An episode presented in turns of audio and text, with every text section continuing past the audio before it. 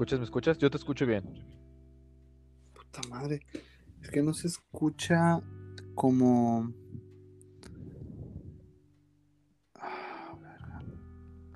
¿Cómo? A ver, habla. hola, hola, hola, hola, hola. Ah, es que ya no está en altavoz, güey. Chingada madre. Yo te escucho muy bien, güey. A ver. ¿Cómo puedo hacer esta mamada? Sí, güey.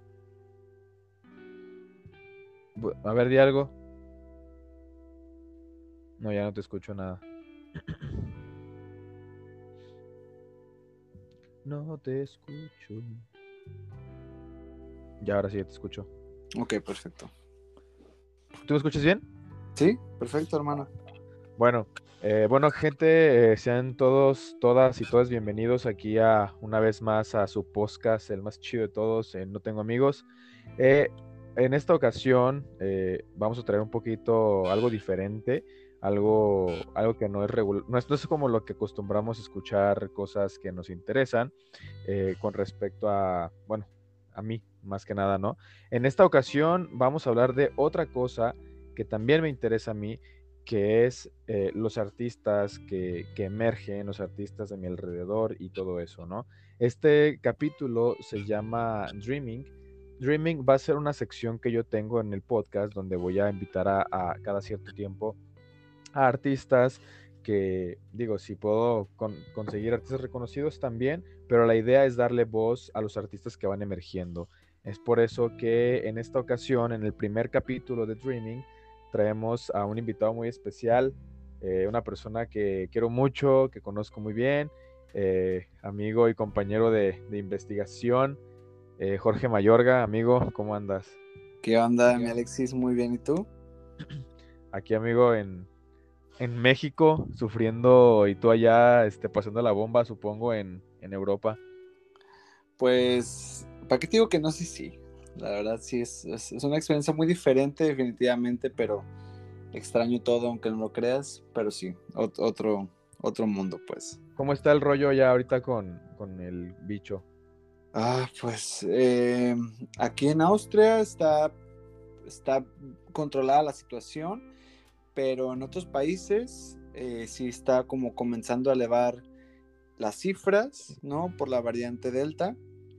Pero en general todo está muy controlado. Están tomando medidas preventivas muy, muy inteligentes. Entonces, sí creen poder no llegar a, a otro botón, pues. Entonces, pues sí, así está la cosa.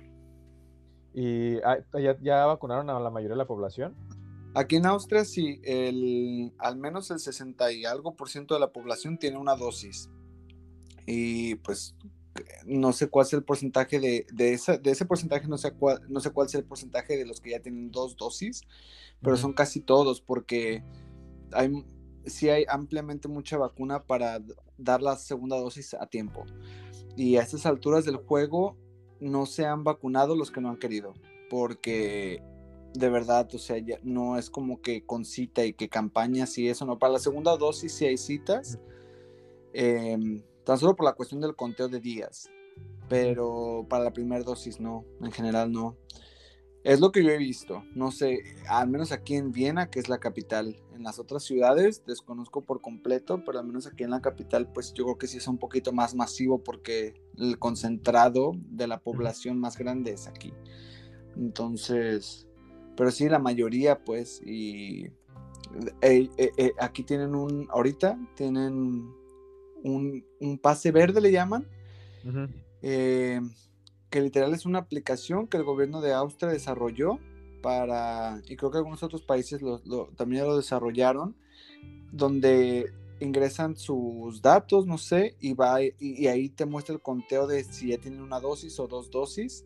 Y con Órale. esto tú ellos pueden entrar a bares o restaurantes. Y ahorita Órale. ya lo que está haciendo el gobierno es no puedes entrar a ningún antro, ningún bar si no tienes, si no estás vacunado por completo. Entonces, está muy bien controlado todo, está muy bien organizado en este momento y no están obligando a nadie a vacunarse, pero si quieren vivir una vida lo más cercana a lo normal que solíamos conocer, tienen que vacunarse. O sea, no, no es una obligación, pero tu responsabilidad como ciudadano, si quieres vivir una vida relativamente normal, pues tienes que vacunarte. ¿Y te la pusieron? Es que yo me vacuné en México eh, por parte de la UDG en mayo, pero me pusieron la de una dosis que es la Cancino y ah, acá no está aprobada. Acá en, la mayoría de los países de, de Europa, al menos de Occidente, no está aprobada. Entonces, pues yo tengo mi prueba de anticuerpos y los anticuerpos es un, aquí le llaman las tres Gs. No te lo voy a decir en alemán porque ni yo lo sé decir, pero eh, básicamente es recuperado con test o vacunado, ¿no? Entonces ya sea cualquiera de los tres y yo tengo todavía mis anticuerpos vigentes, entonces eso me permite a mí hacer relativamente una vida normal, pero sí es, es difícil porque cada que muestro mi certificado médico, que, que me lo firmaron desde México, lo revisan súper bien, lo leen todo. Es, es, es, complicado, es complicado, pero pues ni modo, es la que me tocó y hay que estar agradecidos y la verdad aprovecho este espacio para comentarles a todos aquellos que están escépticos de vacunarse que de verdad es una responsabilidad social, pues no es como de que yo entiendo que es un derecho humano el elegir o no recibir una vacuna, pero por respeto a los demás y sobre todo a la población vulnerable y a todos aquellos que en otros países no tienen la oportunidad de vacunarse, por respeto deberíamos de vacunarnos, porque no es nada más, no somos nada más nosotros, es mucha gente a la que afectamos a nosotros por seguir pudiendo esparcir el virus, ¿no? Y al final de cuentas nunca sabemos si nos vamos a enfermar o no. Entonces, aprovecho este espacio, no es, no es una, no es una, ¿cómo, cómo lo digo? No es una obligación, pues, pero no ni, tampoco es una orden, pero es, es lo mejor que podemos hacer por todos nuestros seres queridos, por todos los que no pueden tener la vacuna. Entonces, pues venga, espacio publicitario no pagado por Cancino. De hecho, el, próximo capítulo eh, va a ser con el novio de Diana, nos va a explicar el, el uso de las vacunas y todo eso, pues para que la bandita vaya viendo, pues qué pedo. Pero bueno, pues ahora sí, amigo, vamos a, platicar de, pues de ti, de, tu vida como, como, artista. Y fíjate, de las primeras preguntas que se me vienen a la mente, digo, referente a ti, porque yo te he escuchado, güey, y la neta, pues quiero, bueno, creo que ya, ya en, otras ocasiones te he dicho, güey, que pues, eres un vato bien talentoso, güey. Este, pero antes, perdón. cabrón, pues, ¿qué te tomas? no, amigo, pero deja, déjame chulearte poquito. Este, es un vato bien talentoso y demás. Y, y ahorita me saltó una parte que es la de que te presentes, güey. Porque no. Con esto de las vacunas se me fue el pedo. Antes de preguntarte, pues preséntate, güey. ¿Quién eres? ¿Qué haces? ¿Qué pedo contigo? ¿A qué te dedicas? Échale. Vale, pues buenas noches. No te creas. Acá, bueno, es que acá son noches. buenas. Buen día a todos aquellos que nos escuchan. Mi nombre es Jorge Mayorga como ya lo comentó Alexis. Yo soy cantante y compositor y formo parte del Ballet Folclórico de la Universidad de Guadalajara como miembro activo del coro de la compañía. También soy vocalista en la agrupación Junks, que es una agrupación que se, en la que hacemos música pop, balada pop. Y además tengo mi proyecto solista, que es parte de lo que vengo aquí a platicarles el día de hoy. Eh, tengo experiencia en muchísimos escenarios de aquí, de, de, de la de aquí, de allá en, México, en la República Mexicana y también, pues obviamente en Guadalajara. Me ha tocado eh, impartir eh, algunos cursos también sobre proyección de imagen y todo eso, pero pues principalmente mi arte es hacer música, ¿no? Escribir y componer música. Muy bien, amigo. Un currículum bastante amplio. Y fíjate, güey, ahorita que qué bueno que mencionaste lo de tu banda porque hay una pregunta este, durísima que te quiero hacer sobre tu banda, pero eso, eso más adelante. Eh, quiero, quiero empezar, güey, con que tú me digas cómo fue que empieza Jorge a darse cuenta de, de este talento que tiene. Eh, ¿cómo, te das cuenta tú de que dices, güey, canto perrísimo, güey, sé que lo puedo lograr? ¿Cómo nace? Esas son dos preguntas. Esa, ¿Cómo te diste cuenta tú de que de que tenías talento y cómo nace este amor por la música de tu parte? bueno, responderé la segunda primero, de cómo nace el amor por la música, es un poquito más, no sé si más fácil, pero más rápido de contestar. Ok.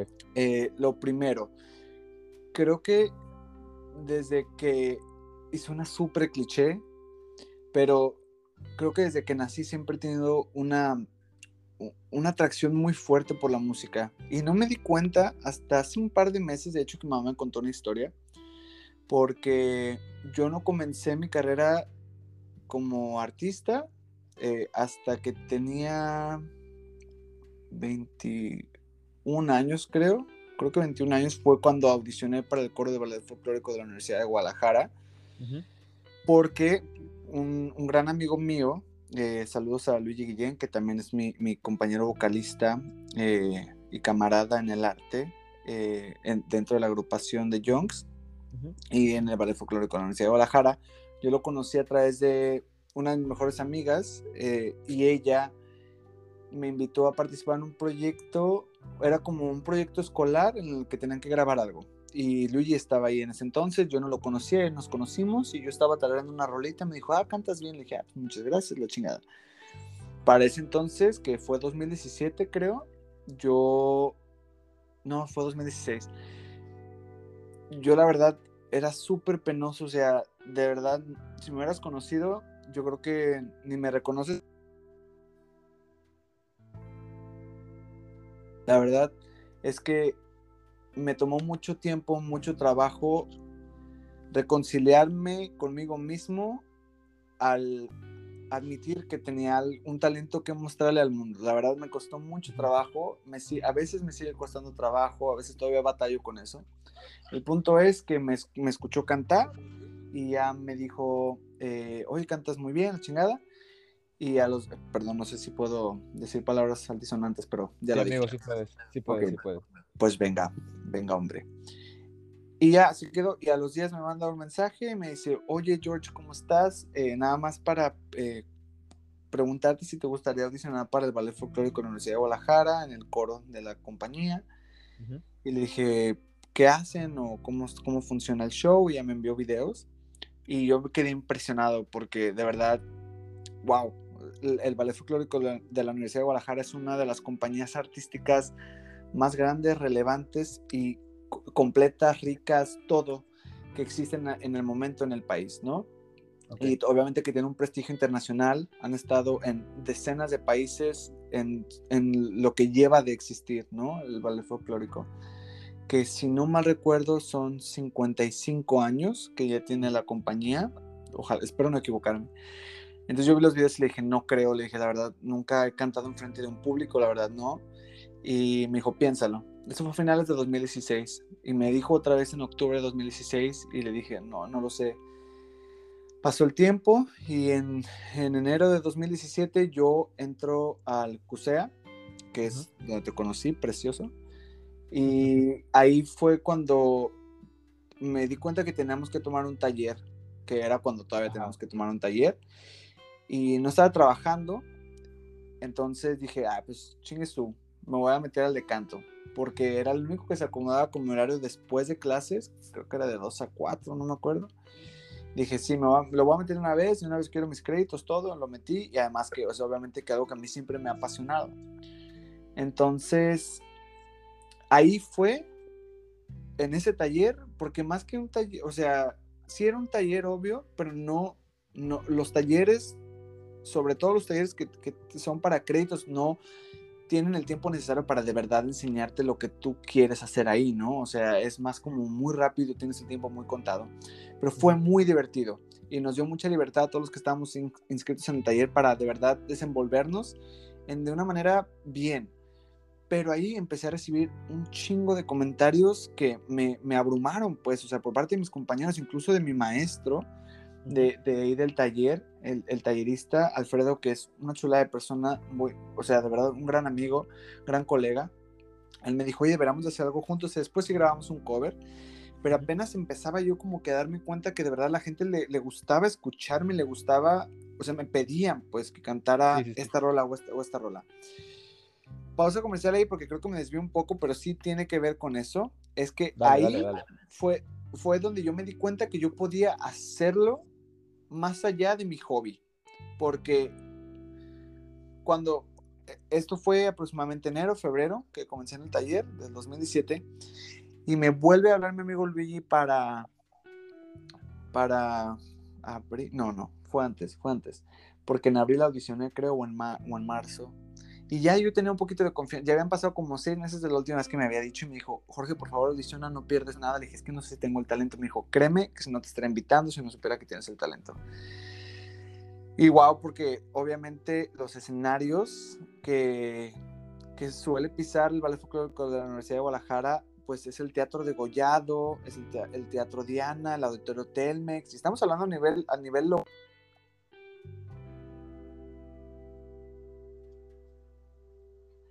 escenarios eh, alrededor de, todo México, de la República y así. Y tan solo de pensar que me podía presentar en cualquiera de ellos, con acompañado de gente tan talentosa, me ponía muy nervioso. Pero aún así dije, tiene mucha razón. Ya tenía como un mes, dos meses de haber estado en el taller de canto del QCA y dije, pues, ¿por qué no? La que puede, puede y la que no, que no más Entonces, chingue su madre, pues ahí voy a audicionar y pues me dice el director, ok, yo me comunico contigo. Y se comunicó conmigo y pues quedé en el ballet folclórico. Entonces llego con mamá, porque nunca le dije, y, pasaron meses, ¿eh? porque poco, a, las pocas semanas de que yo audicioné, cuando, yo audicioné estaban en el proceso de los ensayos masivos porque iban a, a celebrar el 50 aniversario del ballet folclórico iban a hacer una gala impresionante en Bellas Artes, se fueron a Bellas Artes y todo. Y ese fue en el Inter en el que yo audicioné. Entonces, sí me dijo la administradora de Casa de la Danza, me dijo que, que probablemente no me hablaran hasta dentro, después de algunas semanas, porque era el, obviamente era el periodo de, de audiciones, pero no iban a integrar a nadie en ese momento específico porque ya estaban montando todo el show para irse de gira a Guanajuato y cerrar con, con Bellas Artes, ¿no? Que fue una función, yo la he visto en, creo que está en YouTube, eh, después te, la paso para que la cheques. Y wow, de verdad, es un show perfecto, sin fallas, o sea, increíble. Y obviamente tiene que ver con que llevaban ensayándolo meses, meses y meses y meses. Entonces yo me integro hasta después, meses después, cuando me, me, hablan en junio, pero yo no me puedo integrar en junio, o en mayo me hablaron, o en junio, no me acuerdo. Pero yo no me puedo integrar porque no estaba en el país, entonces regresé hasta finales de agosto, creo, y me incorporé en septiembre. Entonces yo no le dije nada a mi mamá, nunca le dije que audicioné desde marzo, abril, nunca le dije que me habían hablado ni en junio, julio, agosto, hasta que en septiembre me incorporé a mi primer ensayo y me dijo el director del ballet folclórico, del coro del ballet folclórico, me dijo, bienvenido, aprenderte las letras y aprenderte la coreografía. Ese día fui y le dije a mi mamá y me dijo mi mamá, o sea, ¿cómo cantas? Y yo, pues yo creo que sí, no sé, porque nunca, te digo, es algo que siempre me quedé a mí, o sea, me, me lo quedé para mí, me lo quedé, no sé, fue, muy difícil para mí, principalmente porque yo sufrí de mucho bullying en la prepa, porque yo toda la vida he escuchado música y ahí voy a hilar lo que les quería decir. Cuando le comento a mi mamá de lo del coro, pasaron meses, hice mi primera, mi primera temporada con el ballet folclórico en el Teatro de Gollado, después nos fuimos de gira a Zacatecas. Entonces un día platicando sobre eso con mi mamá, me dice hace unos meses que curiosamente cuando yo estaba chico, mi mamá y yo vivíamos en Estados Unidos, yo era, creo que todavía ni caminaba yo. Y los domingos eh, mi mamá iba a misa porque acompañaba a mi tía que estaba en el coro en una iglesia de San Juan Capistrán, no me acuerdo en dónde, en Estados Unidos.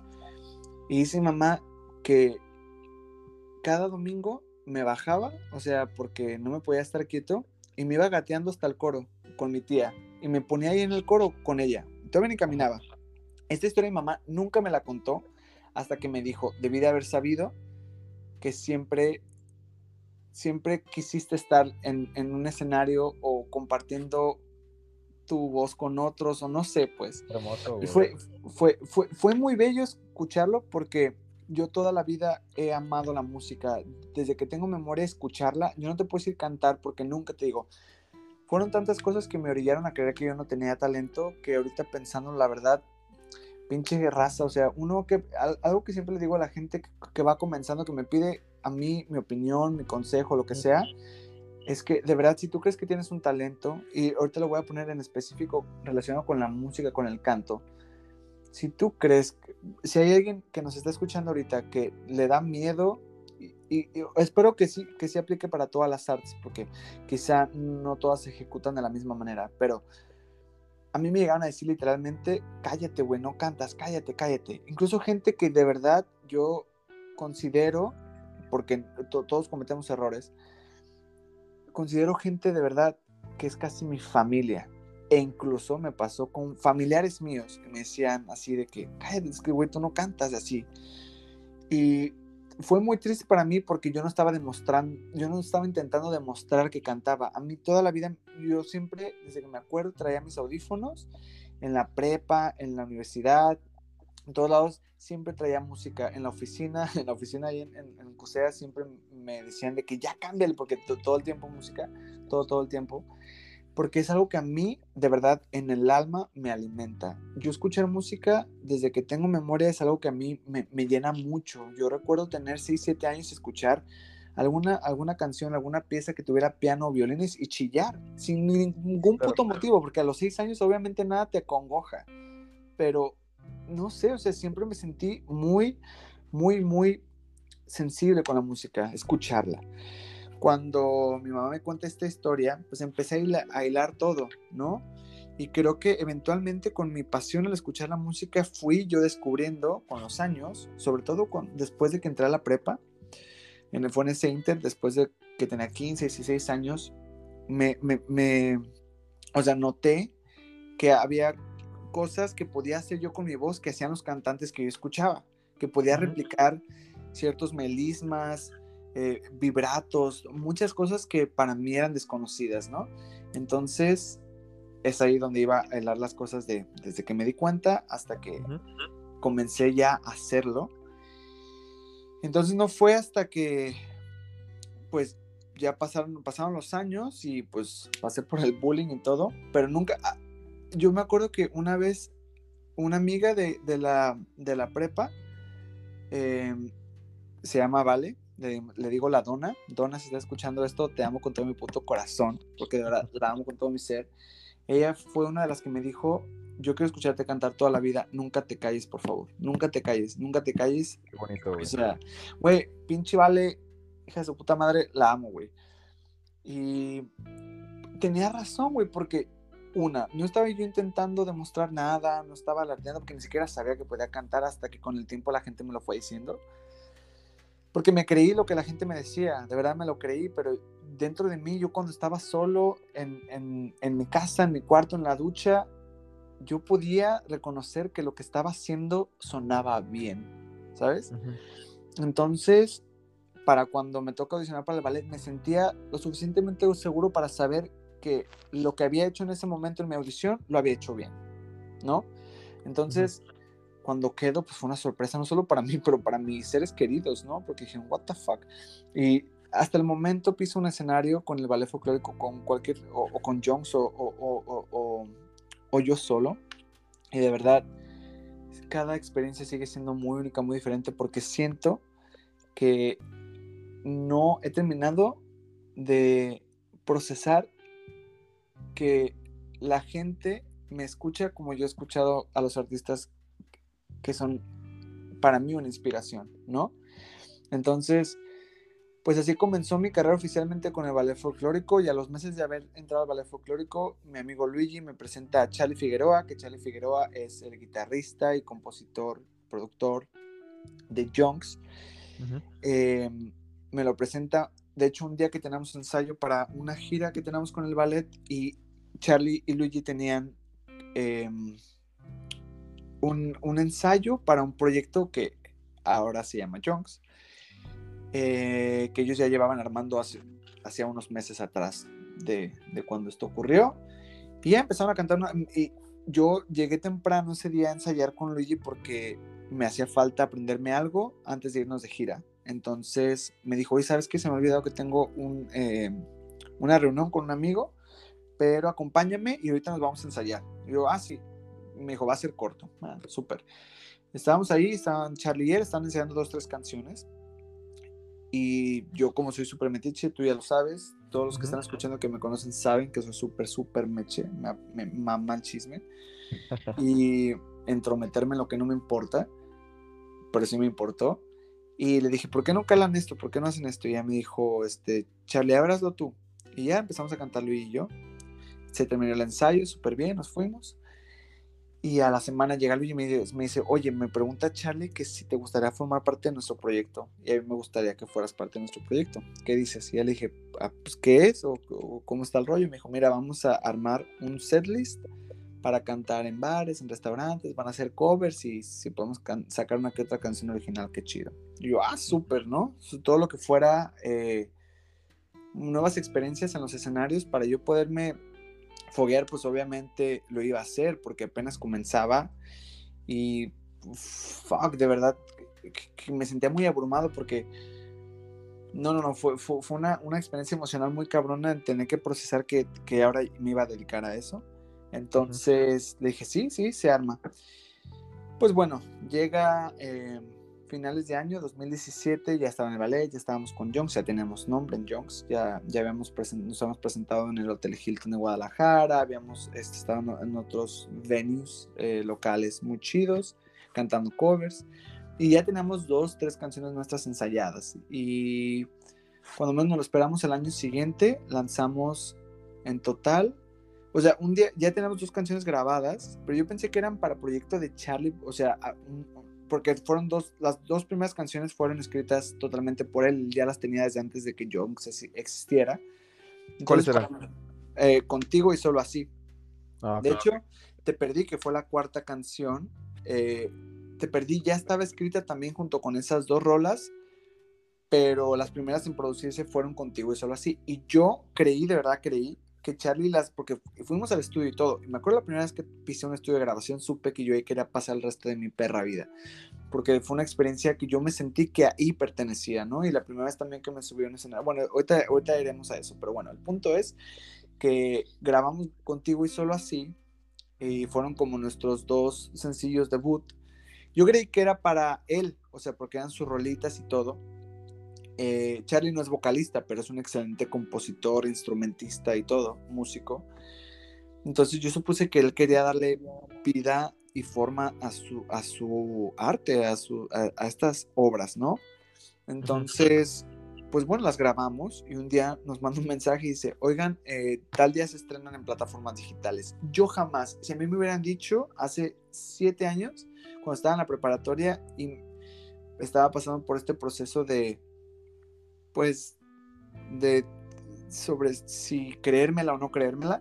Ajá.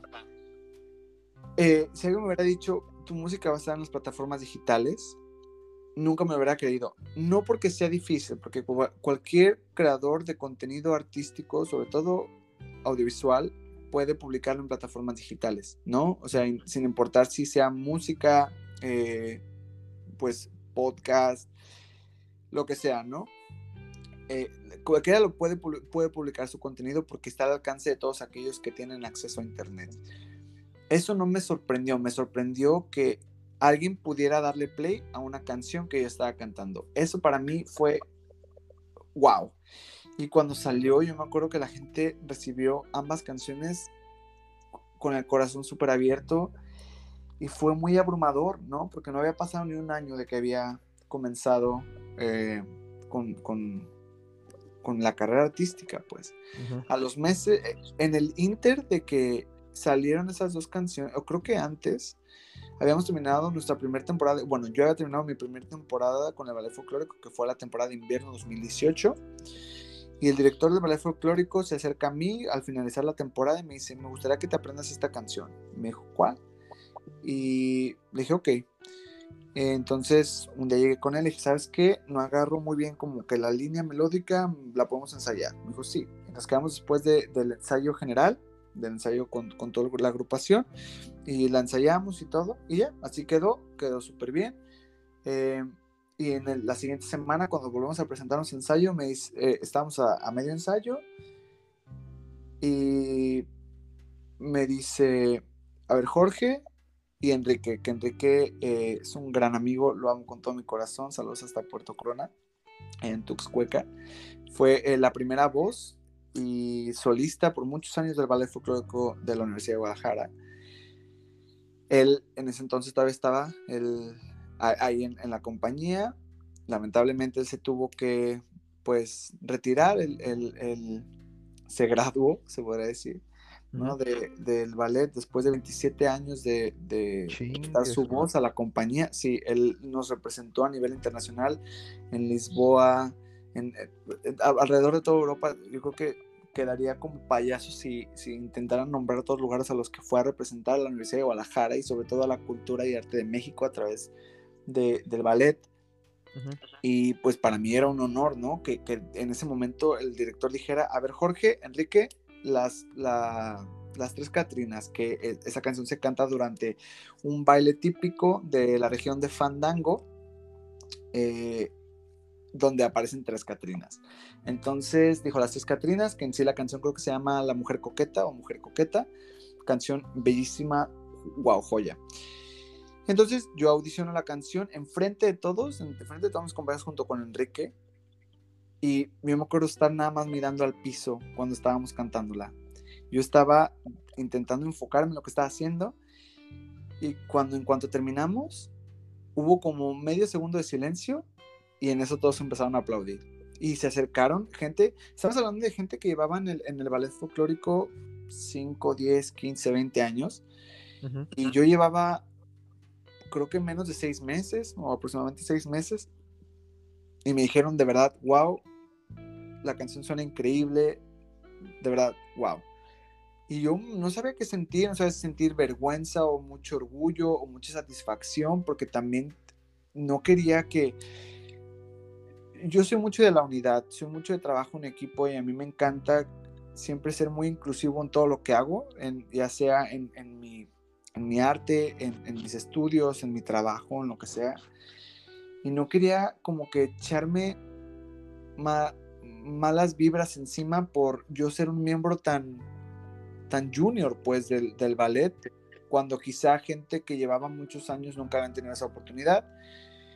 Y ver a toda esta gente acercarse a mí y felicitarme y, me, y, de hecho nos pidieron que la volviéramos, dos o tres personas que la volviéramos a cantar Enrique y yo, porque querían grabarnos. Y nos grabamos compañeros y amigos de ahí del ballet. Y estuvo muy increíble porque me tocó debutar esa canción en la temporada de verano, en las galas en las que presentamos Campeche y a lo largo de lo que terminó siendo las siguientes temporadas antes de que todo se fuera al coño con, con el COVID. Pero cada que había región de Fandango, siempre me tocó interpretar esa canción con Enrique. Cuando Enrique le tocó eh, despedirse en 2019, eh, comenzó el proceso de audicionar a, otras personas para que cantaran conmigo esta canción. Y pues ya nunca se, lo, se concretó nada, pues porque comenzó la pandemia.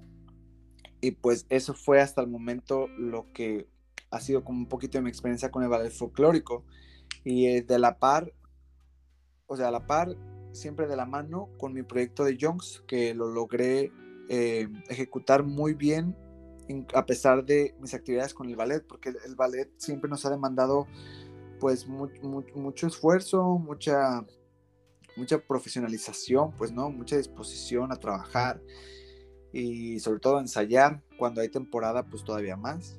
Entonces, ha, sido, ha sido un viaje que, que, parece muy irreal porque la verdad, wow, o sea, la, la gente que de verdad está escuchándonos, que, es gente que ha trabajado desde hace muchos años en su arte y sobre todo en las artes escénicas, cuando tú ves tu trabajo plasmado, muchas veces no entendemos el trabajo que hay detrás y todo el esfuerzo, porque una vez escuché a alguien decir, no me acuerdo si fue en el, en, el ballet, no, es más, creo que fue la Lady Gaga, ni sé.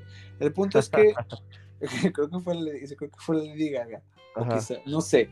El punto es que e, ella dijo que más allá de talento, no importa cuántos contactos tengas, lo que siempre, siempre, siempre cualquier artista que es exitoso tiene detrás es mucho trabajo, mucho esfuerzo, porque y trabajo duro, porque aunque tengas muchos contactos, de verdad es una chinga, o sea, de verdad es, es, un proceso muy desgastante el promocionar tu música, el, sobre todo las giras, ¿no? Y las grabaciones y todos aquellos que todavía estudian, trabajan y tener que malabarear eso con todas sus actividades diarias. La gente no entiende que aunque, aunque tengas miles de contactos, si no trabajas no llegas a ningún lado, porque necesitas levantarte temprano, necesitas tener fechas límites de entrega de lo que sea, de para entrega, no sé, de voces, de maquetas, también de material para enviarlo a los medios de comunicación, para que puedas tener un espacio en tele, radio, digitales, entrevistas presenciales, en periódicos, lo que sea, ¿no? En este súper fabuloso podcast, tú sabes que llevamos planeándolo semanas o meses, no sé, muchísimo tiempo, requiere de mucho, de mucha ética de trabajo. Entonces, el yo haber tenido que moldear mi vida alrededor de algo que se ajustara a lo que yo amo hacer, porque tanto como adoro mi carrera universitaria como lo que hago en este momento, amo un millón de veces más mi arte, mi música y todo lo que hago con Jonks, con el ballet y con, y con este nuevo proyecto, ¿no? Porque de verdad es lo que me apasiona hacer y sobre todo que me llena. Yo algo que, que hace poquito me tocó dar, eh, ser entrevistado por un gran amigo mío eh, para un proyecto que él tiene por parte de su universidad, también de artistas emergentes, y me preguntó que cuando yo supe que de verdad quería seguir, porque llega un punto en el que sí es un poquito desgastante no ver frutos luego, luego, ¿no? Y creo que todos los artistas, que, incluyéndote a ti, que nos están escuchando allá afuera, es muy frustrante ver que es, es, un, es un business muy, muy peleado, muy trabajoso, ah, mucha, muchos escalones que subir con muy poco peso, ¿no? Para llevar. Digo, con un chingo de, perdón, un chingo de peso para llevar. Entonces, porque, a que ser muy sinceros, así como yo tengo 25 años, hay una persona con el mismo o más talento que yo que tiene 18 años, ¿no?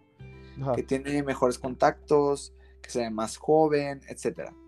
Siempre va a haber alguien mejor que tú porque así es la vida, ¿no? Pero mientras la gente se, se, se mantenga firme a su arte, yo creo que no hay nada más exquisito que ver a alguien serle fiel a su arte, sin importar lo que hagas, de verdad. Entonces me preguntó él que cuando yo supe que quería hacer esto toda mi vida, a pesar de saber que iba a ser un camino muy difícil. Y yo le dije que jamás, yo cuando, yo cuando era chico, yo siempre fui muy bueno para la escuela, pero mm, para nada más. O sea, fui pésimo en los deportes, nunca fui bueno en, en la pintura, en el dibujo, en el baile, nada, o sea, solo era un morro que era dedicado en la escuela y ya, que después eso se fue a la chingada, tú lo puedes comprobar, eh, y tú lo puedes confirmar, pero la verdad siempre fui muy dedicado, fui, pues fui buen estudiante. Y ese era mi único talento en realidad, yo creo. Ya después, cuando empecé mi primer escenario, cuando conforme fui avanzando dentro del ballet folclórico y con Jungs, fue, la primera vez en mi vida que supe que ahí pertenecía. O sea, fue la primera vez que yo reconocí que eso era algo que de verdad sabía hacer. Si algo supe en ese momento, en el momento en que pisé el primer escenario, cuando vi con el ballet, incluso con, con Jokes, ver gente llorando cuando hacíamos nuestras interpretaciones, cuando hemos cantado nuestras canciones originales o las canciones que, que hemos ensayado con, por meses con el ballet es ahí donde yo supe que ahí pertenezco. Ahí pertenezco siempre porque nunca, nunca en mi vida me he sentido más feliz que cuando estoy encima de un escenario cantando lo que a mí me sale del corazón, porque de verdad,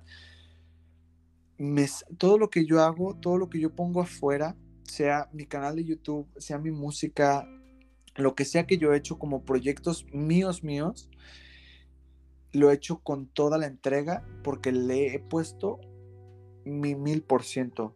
De verdad, yo me, me, desvivo por siempre crear algo que tenga significado, que tenga sentido, que tenga amor y que sobre, y sobre todo que tenga mucho respeto a lo que a mí me gusta hacer, porque le tengo mucho respeto al arte, le tengo mucho respeto a la música y sobre todo me tengo mucho respeto ya a mí mismo porque me ha tocado gente que llega y me dice, oye, tu canción tal me, me ha salvado mi vida o me dicen, me ayudaron a, a sobrellevar una situación de la chingada, ¿no? O me dicen, la, la, escucho diario, o me puse bien high. El otro día recibí un mensaje de un amigo que tengo años sin ver, desde la prepa creo, y me puso, oye, el otro día tal y tal, eh, tal y yo, porque otro amigo mío de la universidad y él son amigos, pero nunca he salido con los dos juntos.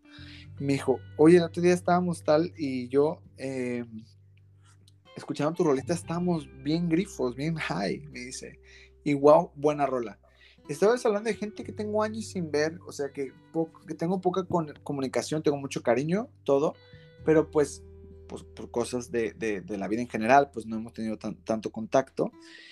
Y eso a mí me llena el alma porque justo cuando tú quieres echarte un paso para atrás, porque sí es muy difícil, te llegan ese tipo de comentarios y neta, wow. O oportunidades como la tuya, por ejemplo, tenía mucho tiempo sin dar una entrevista de, de, de así del, del, corazón, pues con, con, esta, con este espacio tan ilimitado, pues, porque sé que ya ni te he dejado hablar, no te he dejado comentar nada. Pero, pues, ¿qué más te puedo decir? Eso hasta el momento ha sido la respuesta de 30 minutos a tus dos preguntas. Ajá, pues básicamente así, o sea, espero que todo haya tenido sentido, espero que todo se haya hilado bien, espero haber demostrado que estudié comunicación al momento de expresarme, porque si no, ya valió madre. Pero en general, pues ha sido eso, la verdad.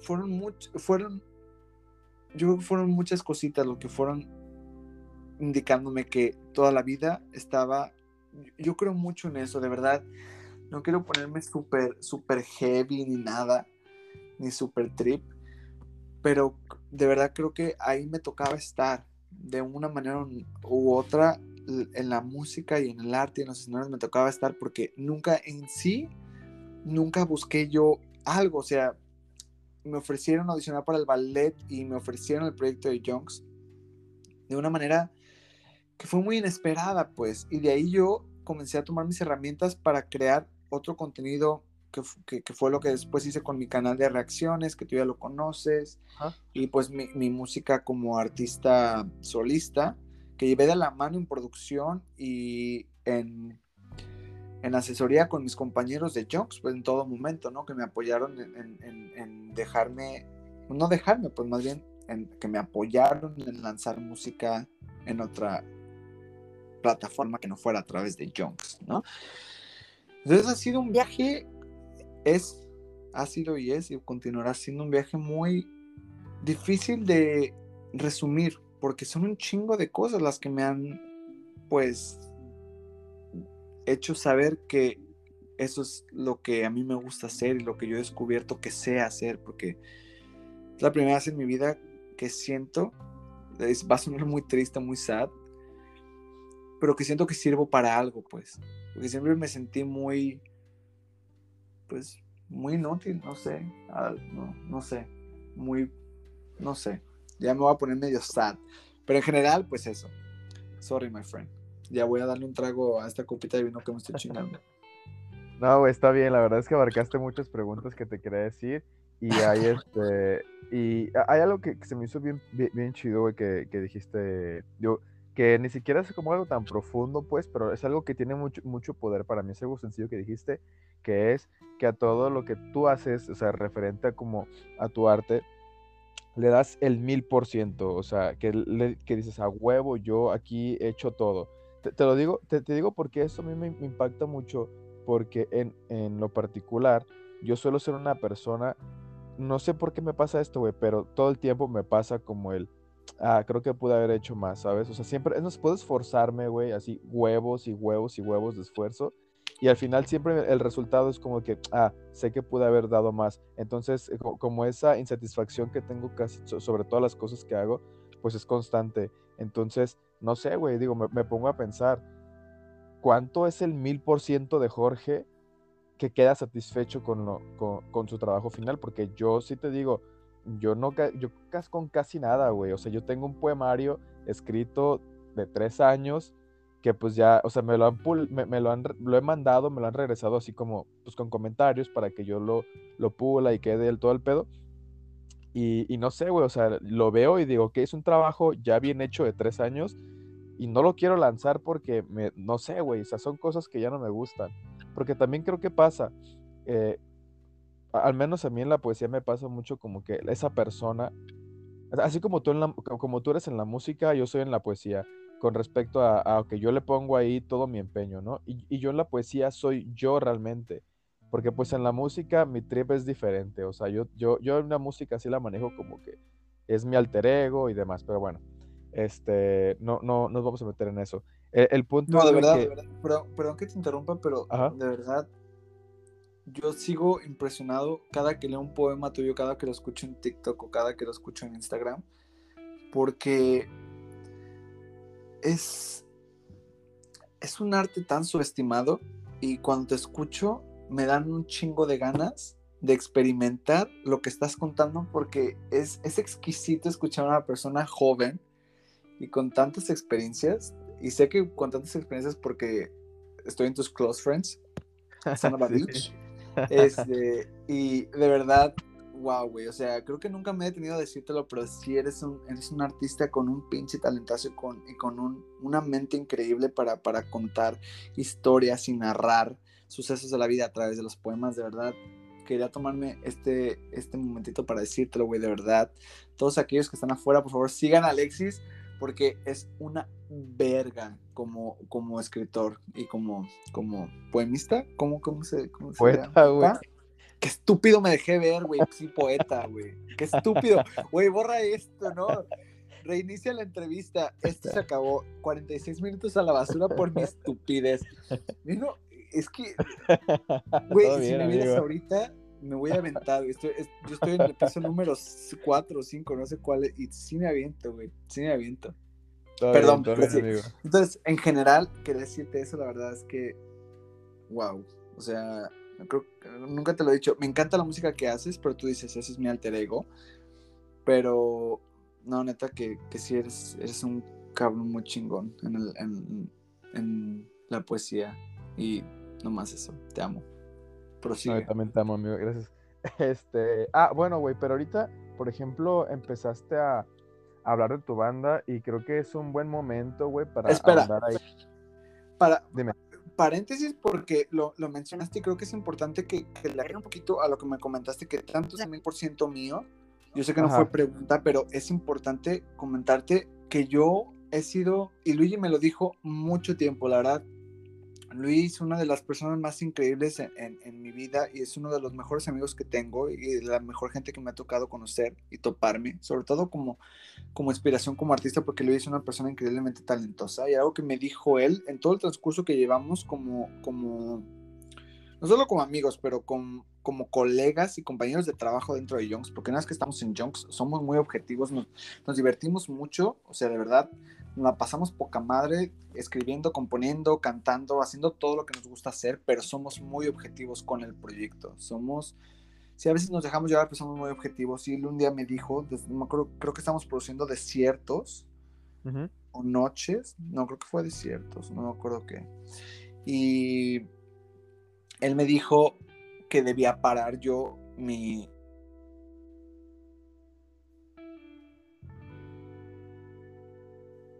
rola. ¿Me escuchas? Sí, ya, amigo, te escucho. Sorry, se, me congeló la pantalla. Em, él me comentó cuando estábamos en la producción, después de que yo me la pasé súper obsesionado, porque eso es algo que no sé si sea con todos, pero yo creo que sí es un síndrome del artista, cuando tú dices, siempre quiero mejorar, porque eso es algo que sí te voy a decir, doy el, doy el mil por ciento hasta que de verdad me siento satisfecho con el trabajo, porque siempre me quedo con ganas de hacer más siempre me quedo con ganas de agregarle esto, de hacer lo otro y quiero hacer mil cosas dentro de algo que ya no tiene espacio, ¿no? Siempre es algo como de que... Y todavía escucho cositas que hemos hecho que digo, ah, le hubiéramos hecho esto, en general. Pero eso creo que pasa con cualquier cosa. Pero mi mil por ciento a veces puede llegar a ser un poquito, pues, enfermizo para mí porque me obsesiono demasiado con, con lo que hago. O sea, Luigi me dijo, hasta cierto punto tienes que dejar de ser tan, tan duro contigo mismo porque esto suena increíble y no deberíamos agregarle nada más porque está en esa pequeña línea frágil, delgadita, de, arruinarse, ¿no? En cuestión de lo que es la esencia de lo que estábamos haciendo, sea un video musical o una canción, creo que hay que ser muy objetivos. Muchas veces los artistas no somos objetivos. Entonces, mi mil por ciento a veces puede ser un poquito obsesivo y no sé, o sea, he trabajado en eso, tal vez, que, es mi más reciente rolita, es una rola que es la primera vez de verdad que, que hago algo que cuando lo escucho, lo escuché la última, la última versión que recibí por parte del productor y la escucho ahorita si ahorita la reproduzco y me siento increíblemente contento, satisfecho al 100%, contentísimo con esa rola. Pero después de haber tenido un mil por ciento un poquito tóxico los últimos años. Entonces, definitivamente te entiendo porque siempre vas a querer cambiar algo, siempre vas a querer haber hecho las cosas diferentes, pero es normal porque obviamente vas evolucionando con el tiempo y tu música, pues ahí está, ¿no? O sea, tu música o lo que ya está lanzado, pues no va a cambiar. Lo que ya está publicado no va a cambiar. Ya lo hiciste, ya, ya la gente ya lo escuchó, la gente ya lo, lo adoptó, ¿no? Ya, le, ya, ya, lo, ya lo puso en sus libreros, en sus, en sus, en sus vidas. Entonces, sí, definitivamente el, el que tanto es el mil por ciento, es el mil por ciento de variedad para las personas, pero yo, mi mayor consejo es que confíen en sus instintos y no se dejen llevar a un momento tóxico porque siempre habrá oportunidades de hacer cositas diferentes, pero, pero, y es algo que, que, después me tomó tiempo aceptar que lo que yo me quedé con ganas de hacer en el estudio de grabación, eh, en, al momento de producir, se, se, puede hacer en vivo, ¿no? Hay cositas que hemos hecho en vivo que nunca pudimos hacer en el estudio, que está increíble porque le da otra realidad a la pieza. Pero bueno, eso es otra historia. Eh, y pues venga, nada más ese pequeño paréntesis. Gracias amigo por, por tu explicación. Sí, eh, quería volver a, Bueno, quería empezar con el tema de tu banda, güey. Este, fíjate, yo cuando escucho tu banda, güey, me remonta mucho a una época de mi vida, porque hubo un tiempo, eh, en, bueno, al menos en, en, mi contexto, bueno, supongo que en el todos, que estaba mucho de moda escuchar balada pop o, grupos pop.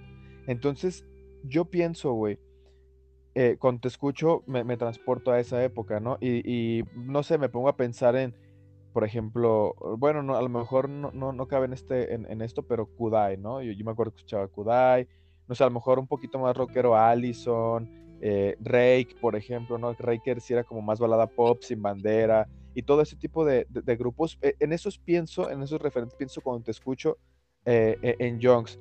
Pero ¿por qué, ¿por qué empieza un proyecto de, balada pop, de música pop, en tu... Bueno, digo, ya, yo sé que tú entraste después, pero ¿por qué este proyecto de balada pop cuando estamos en, en este momento en un auge, güey, donde la música pop per se es el reggaetón, güey, es la música urbana, es, lo, que, lo que está dominando. Esta pregunta también va un poco acompañada cuando tú dijiste, eh, aquí lo tengo, serle fiel a tu arte, porque eh, todo esto yo lo hilo con Rake. Rake, pues escuchamos canciones, güey, como Yo Quisiera, o En Noviembre Sin Ti, gran rola, y de repente, eh, digo, a mí me sorprendió, ¿eh? Porque yo tenía un buen rato sin escuchar reggaetón, entonces, de repente cuando vuelvo a escuchar esta música, veo una canción con Wisin y con Ozuna y dije, ¿qué es esto, güey? ¿Cómo Rey cantando reggaetón? Entonces, güey, ¿qué es serle fiel a tu arte y por qué iniciar un proyecto de balada pop cuando el pop es otra cosa a lo que antes era? Ok, perfecto. Voy a comenzar sobre por qué comenzar un proyecto pop cuando, bueno, para todos los que me conocen, incluso para los que no me conocen, no, creo que eso está mal dicho. para, el punto, para todos aquellos que me escuchan, los que me conocen saben que soy, que soy super basic bitch. O sea, yo soy super mainstream, yo, yo escucho, o sea, yo escucho la misma música siempre y soy, bueno, desde la agrupación, desde que comencé con el ballet y después con Jones, comencé a ser más variado, pero yo siempre fui un, una escucha de, de música pop completamente anglosajona, ¿no? Pop británico y, y, pues bueno, norteamericano. Entonces, mi influencia musical siempre ha sido esa, desde que estaba morrito, yo me acuerdo. Y nunca fui muy aficionado ni del rock, ni de la banda, del tribal, no, o sea, nunca fui, siempre, de verdad, siempre me inclinaba al, al, pop enteramente en inglés, no sé por qué, desde que estaba morro. Con el ballet obviamente tuve que redescubrir mi gusto musical a través de lo regional, lo folclórico, lo típico, incluso lo prehispánico, porque hay canciones en prehispánico, en, en, el ballet folclórico, hay canciones en, dialecto indígena, como lo es el purépecha, eh, ¿cuál otro cantamos? Zapoteco. Entonces, tuve que redescubrir mi gusto musical de tal manera que ahorita sí te puedo decir que sí escucho y me gusta de todo. No me gusta todo de todo, pero me gusta de todo. Yo sé que todo el mundo dice, sí, me gusta de todo y no es cierto. No, sí me gusta de todo, pero no todo de todo. No hay para, hay, o sea, hay para escoger, obvio. Sin embargo, el proyecto de Jones es muy particular tu pregunta porque yo no puedo comentar enteramente el porqué del género que nosotros cantamos. Esa es una pregunta que sería en su mayoría para Charlie porque el proyecto lo quiso crear Charlie a través de las canciones que él tenía pendientes por escribir y contar, ¿no? Que eran de su autoría, con la voz de Luigi, porque como te digo, Charlie no es vocalista, Charlie es instrumentista, es músico, es compositor, gran liricista, la verdad es que él tiene unas líricas de puta madre, ya las has escuchado, pero no es vocalista. Entonces él necesitaba a alguien que, que pudiera contar su historia, ¿no? A través de la narrativa vocal, que en, en, este caso fue Luis su, primer, su primera persona, después para incluirme a mí. Entonces la pregunta del por qué el proyecto retomó una, una gira, digo, un giro pop, no lo puedo entender por completo porque Charlie, justo cuando comenzó con Jones, Charlie terminaba, él duró muchos años con un proyecto que, se, que tuvo el nombre de Killer Six. Killer Six fue su primer proyecto musical formal y Killer Six es una banda completamente rock. No sé si rock, no creo que rock pesado, pero es rock. No rock, eh, no sé si metal, la verdad, no me acuerdo. Pero estamos hablando de que sí, acá movimiento de greña y todo, ¿no? Así ah, heavy, heavy, heavy, guitar, eh, eh, guitarra eléctrica y bajito rico, todo. O sea, sí, era, Entonces, cuando yo me entero, porque yo me entero de esto ya cuando ya tenemos meses de estar con Jones, de que él a veces todavía, de vez en cuando tenía ensayos con Killer Six. Escuché Killer Six y es polo opuesto de Jones, ¿no? Y le pregunté a Charlie si le llegué a preguntar que cómo había nacido Jones. Me dijo, es que yo en automático cada que compongo siempre he compuesto baladas, ¿no? Que enteramente sí, contigo, que fue la primera canción que se lanzó. Es una balada muy rica, muy sabrosita, muy ligera, pero es una balada pop.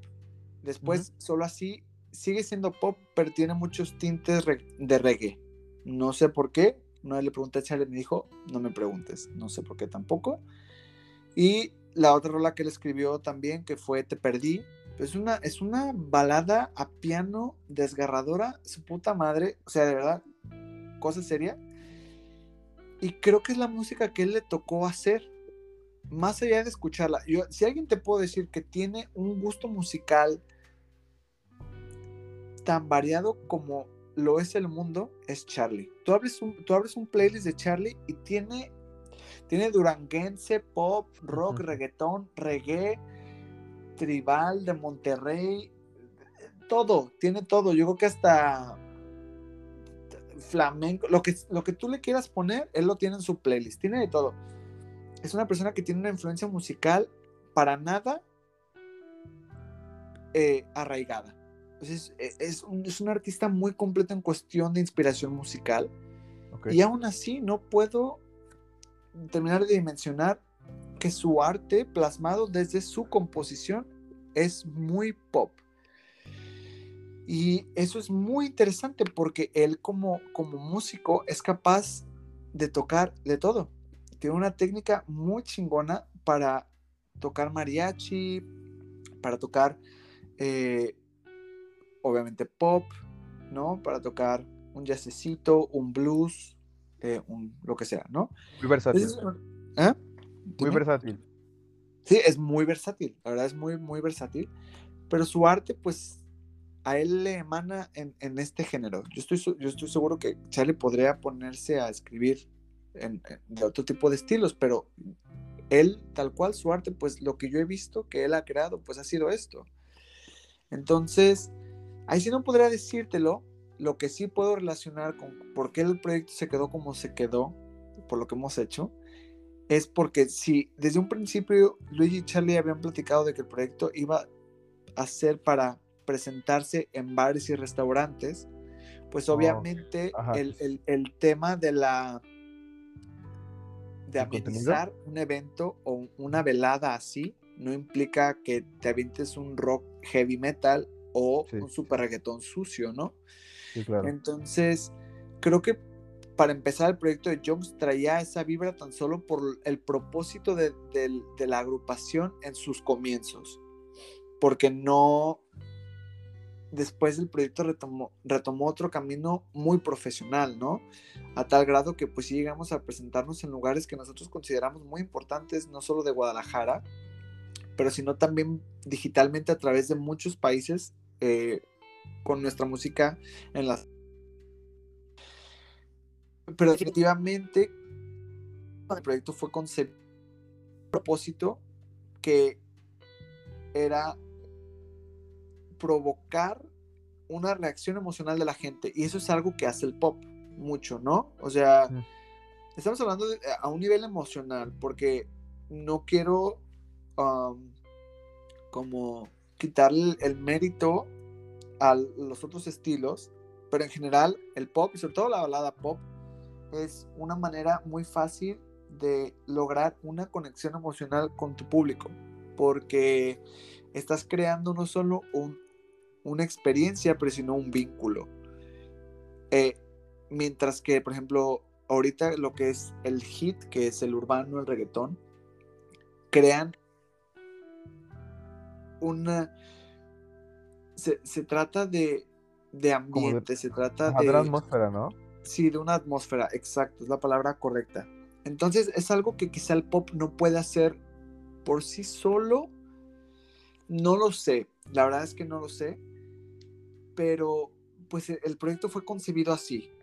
Y creo que obviamente, porque algo sí te voy a decir, no todos los artistas, sobre todo los músicos y los cantantes, no necesariamente hacen la música que escuchan. Algo que... Ah, claro. Yo, yo soy súper... Eso yo no lo sabía, hasta que vi una entrevista de Adele, que Adele es una de las grandes inspiraciones de mi música y de mi arte en general, también de, de, de, de, mi, de mi habilidad vocal. Una vez ella dijo, que ella no escucha sus canciones porque ella no escucha nada como lo que ella hace. Ella no escucha pop tal cual como el que ella hace. Entonces, yo dije, ah, caray, ¿cómo puedes hacer música que no escuchas? ¿No? Pero después conocí a Charlie y es el mismo ejemplo. Sí escucha pop, obviamente, Charlie, pero Charlie no es un artista que está arraigado a ese género en cuestión de él como consumidor. Sin embargo, es el arte que él manifiesta a través de lo que sea que él haga, ¿no? Entonces, para mí es difícil poderme asociar con eso porque yo enteramente, yo de verdad sí hago la música que yo escucho.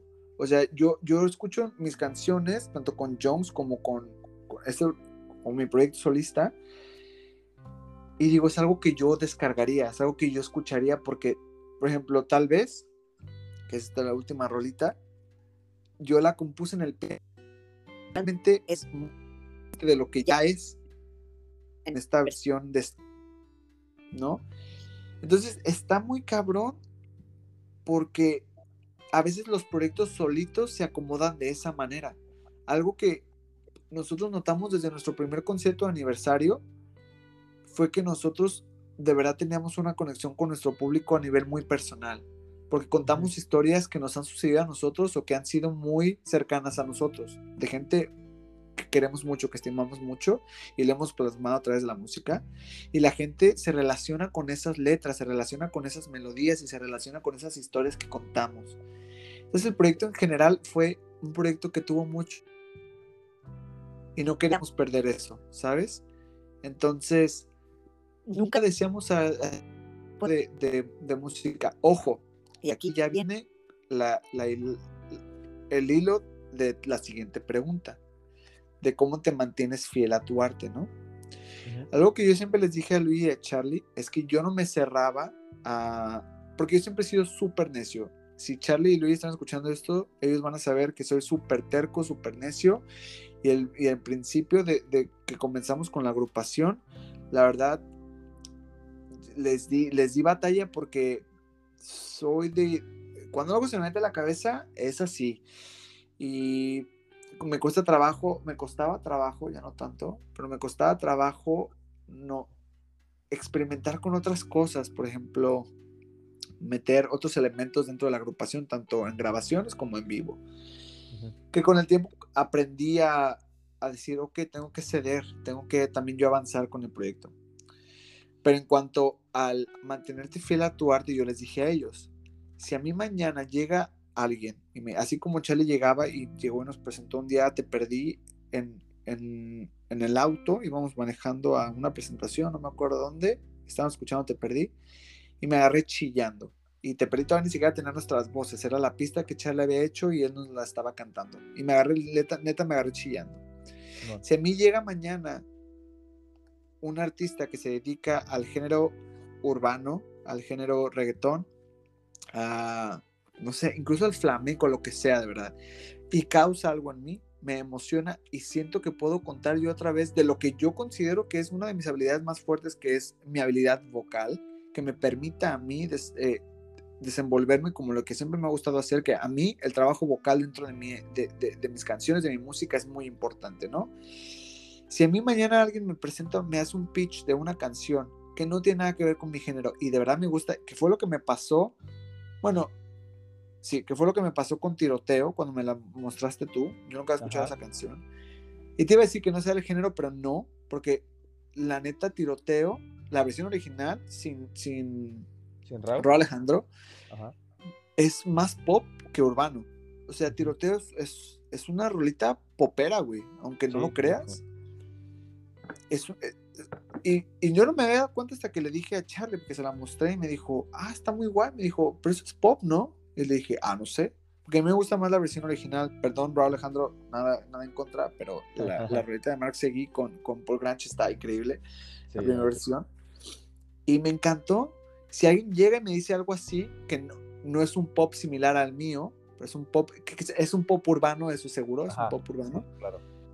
Eh, porque eso es algo, algo que no hemos terminado de lidiar. Ya no es pop pop, ya no es rock rock, ya es pop urbano, rock urbano, rock pop urbano, ¿sabes? O sea, ya es una mezcla y sobre todo ahora que están las colaboraciones entre artistas a lo loco, ya no hay manera de encasillar tanto como antes los géneros musicales. Entonces hay más, más apertura a disfrutar de otros ritmos conforme va avanzando eh, la globalización y sobre todo la digitalización de la música, que es algo de lo que escribimos tú y yo en, nuestra, nuestro trabajo de investigación para titularnos, que no nos hemos titulado banda, pero ya pronto. Definitivamente es algo que, que, ha cambiado. Y tiene sentido con lo que digo del arte porque yo me mantengo fiel a mis creencias de que yo quiero contar una historia. Si yo siento que la canción que me están presentando no está contando una historia y no estoy llegando a lo que yo creo que es porque déjame decirte algo, una de mis principales, no inspiraciones en mi música, pero sí inspiraciones como artista, sobre todo en cuestión de, desempeño artístico, fue cuando aparece la Rosalía.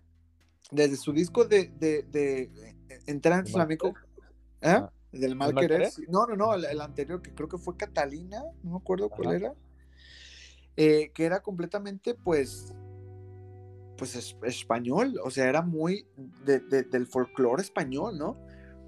Ver esa transición a ella hacer un, un, elemento urbano, pero con un tinte exquisito del flamenco que ella es lo que sabe hacer, de verdad. Bueno, ella sabe hacer lo que quiera, esa señora sabe hacer lo que quiera, esa muchacha, no señora. Eh, y cuando la escuché dije, esto es algo que yo haría, porque cuenta una historia y de verdad porque a veces mucha gente dice, es que no le entiendo ni madres, y sus letras quizás a no tienen sentido para nosotros, porque no sabemos obviamente el slang del país del artista que lo está cantando. Nunca vamos a terminar de entender eso en general. A, Camarón en la guantera y mucha gente era como de que, ¿what? ¿Qué, sí, sí y yo tampoco sabía quién era Camarón, ¿no? Entonces, cuando vi su análisis en Genius, promoción no pagada tampoco, sí me quedé impresionado, la verdad, porque dije, es que todo lo que ella dice, todo lo que canta tiene un significado, todo. Entonces, en, cuestión de ser fiel a mi arte, es yo, al menos yo, Jorge Mayorga, no quiero incluir a nadie más y no hablo por nadie más, pero yo, mantenerme fiel a mi arte significa que yo estoy mostrando algo que para mí tiene un significado. O sea, si yo les publico una canción, si les publico un cover, si les publico lo que sea, si, incluso cuando hice mi canal de reacciones es porque de verdad me apasionaba y creí que lo que yo estaba lanzando era del interés de los demás y podía contar una historia o atraer a los intereses de alguien más, ¿no? Y eso es para mí ser fiel a tu arte, que sepas que lo que estás haciendo de verdad te llena, porque al final de cuentas la música sí es para el público y el público, la gente que es exitosa en, el arte le debe, le debe todo a su público también, obviamente a su trabajo y a la gente que lo rodea en su equipo de trabajo, pero el público es de las cosas más importantes. Y creo que también no, a veces los artistas se pierden en decir, pero es que el público, pero al final de cuentas quien va a vivir con el escuchar tu música tiene que gustarte a ti, obvio, ¿no? Tiene que encantarte a ti, tiene que al menos hacerte sentir bien.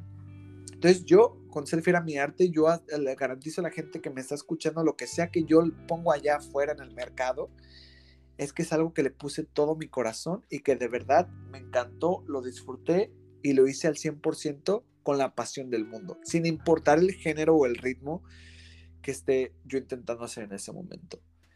Y obviamente que lo hagas con integridad. Mucha gente, muchos artistas se, comienzan a...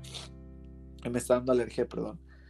Comienzan a, colaborar de manera desesperada y es un fraude a la esencia del artista, porque es, es a veces es un movimiento desesperado. Si mañana llega Bad Bunny y me dice, güey, vamos a hacer esta rola, y neta me mama lo que me está mostrando, y si me mama el beat, me, me maman las líricas, sí lo hago. Si llegan los tucanes de Tijuana mañana y me, y me muestran una pinche rola bien perra, sí lo hago, porque si, si, me gusta y si me toca y si yo puedo contar mi parte de la historia a través de esa canción, sí lo voy a hacer con integridad, manteniéndome fiel a lo que yo sé que me gusta hacer, que es siempre es un trabajo de esfuerzo pues vocal, obvio, me gusta mucho todo el trabajo vocal dentro de la música. Entonces, pues sí, o sea, definitivamente cada quien tiene su concepto de mantenerse fiel al arte, pero más que nada creo que es ser fiel al arte significa saber que no lo estás haciendo por fines publicitarios o fines completamente lucrativos, nada más para lograr un éxito, sino que de verdad sientes que lo que estás lanzando no solo te encanta a ti, pero que consideraste la gente que lo va a escuchar.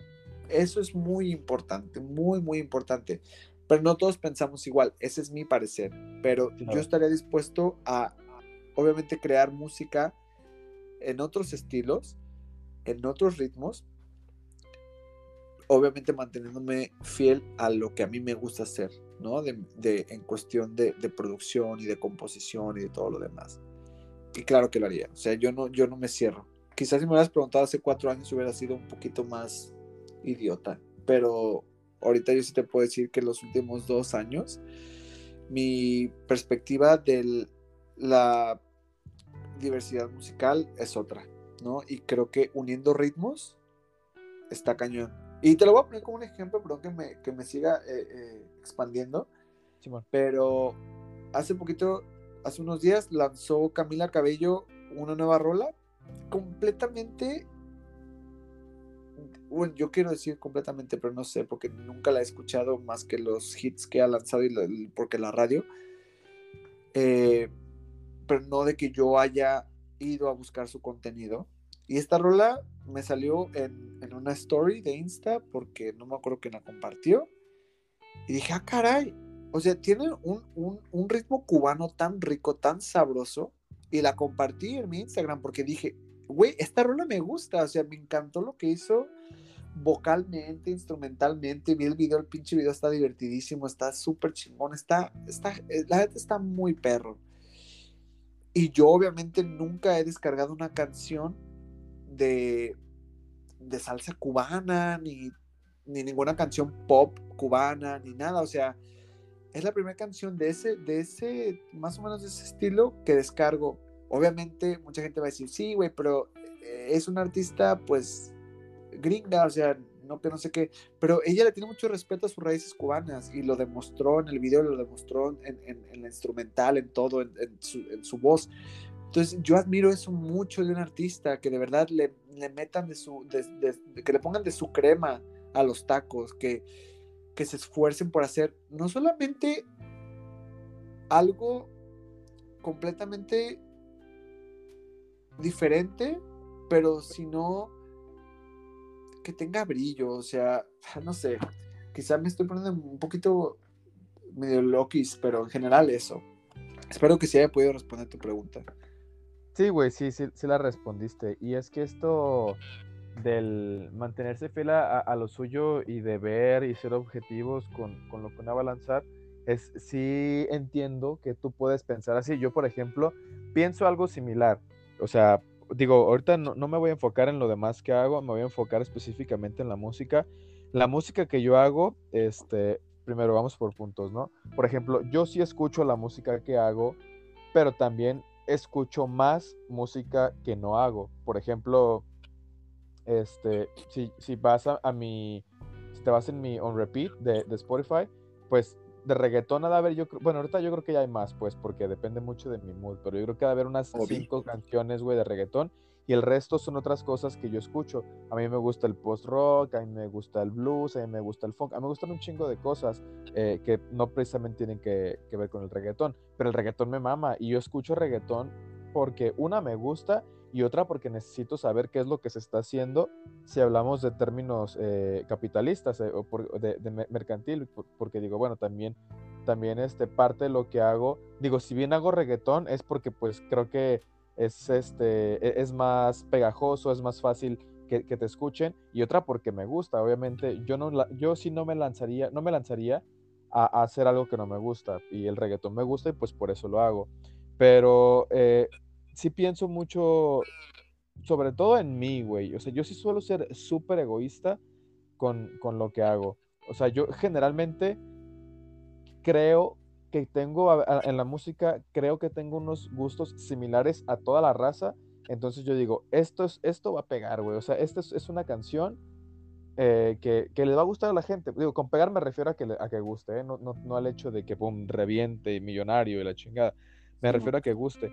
Entonces, eh, yo sí lo veo así, güey. Y, y, ahora sí, hablando de otras cosas en las que yo me muevo, pues cuando yo voy a escribir, por ejemplo, cuando escribí el poema de mi papá, que, fue, que me lo, escribí y lo publiqué el Día del Padre, que pues mucha gente por cierto, está, poca madre ese poema, perdón. Gracias, amigo, gracias. Sí, eh, por ejemplo, cuando escribí ese poema, pues obviamente no, no, lo escribí diciendo como que, ah, sí, para que la gente me diga que está bien perro. Pues no, güey, o sea, yo lo que escribí fue algo real, porque mi papá, pues, es, es un vato y lo identifico yo así como, como una piedra, güey, porque mi jefe, pues, es, es un hombre de rancho, güey, o sea, literalmente sí me cargó, ¿sabe cuántos pisos eh, para llevarme al, centro médico? Porque el puto elevador no servía. Entonces todo eso, pues obviamente no lo hago para gustar. Eh, entonces eh, creo que es como, como, es bien complicado, güey, como encontrar la línea entre, okay, entre lo que yo hago y lo disfruto y entre lo que yo hago y sé que le puede gustar a la gente. Pero bueno, ahora este, me, habías dicho, por ejemplo, que, que, tú escribías tus rolas, güey. O sea, que también eres compositor. Y a mí me interesa saber, güey, pues cómo le haces, ¿no? ¿Cuál es tu proceso creativo que te lleva a, a, a escribir una rolita y, y demás? Y, y, a decir, a huevo, ya tengo eh, esta canción. Uf, Ah, es una pregunta bien difícil porque me la, me la han preguntado muchísimas veces y espero algún día poderla contestar rápido, conciso y pues en general así, rápido, conciso y seguro. Mira, todavía tenemos 40 minutos, güey, así que date. Madre. Ok, mira. La situación aquí es que yo, de verdad, no tengo un proceso creativo para escribir porque nunca en, mi camino de descubrir mi talento como cantante y como artista de los escenarios, nunca creí, así como nunca creí que pudiera ser cantante cuando lo fui, nunca creí que pudiera eh, ser compositor, ¿no?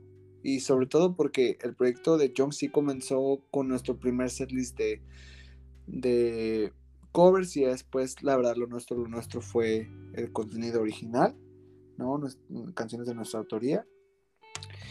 Y me, no sé, me costaba mucho trabajo, no costaba trabajo porque no lo hacía, pero yo creí que no, nunca podría escribir una canción, ¿no? Eh, fue muy difícil para mí y con Jones descubrí que sí podía, pues obviamente porque todos, yo creo que todos podemos y, y escribir una canción, estamos hablando de que al principio obviamente las letras, porque yo no soy un músico, entonces soy vocalista, bueno, se podría decir que mi instrumento pues es, es, mi voz, pero pues no soy un músico tal cual, ¿no? Un músico instrumentista. Entonces, pues para mí escribir componer, pues obviamente eran las letras y quien les daba vida en, la banda, pues era Charlie con su música y Luigi y yo con nuestras voces, ¿no? Em, y con el tiempo, pues, por ejemplo, con, y te voy a dar el, primer ejemplo que yo tuve como, como compositor, como compartir créditos en la escritura de una canción fue a través de nuestro tercer lanzamiento con Junks, que fue una canción que se llama Ya Dime. Y Ya Dime es una canción que Luigi escribió eh, básicamente basándose en la friendzone, ¿no?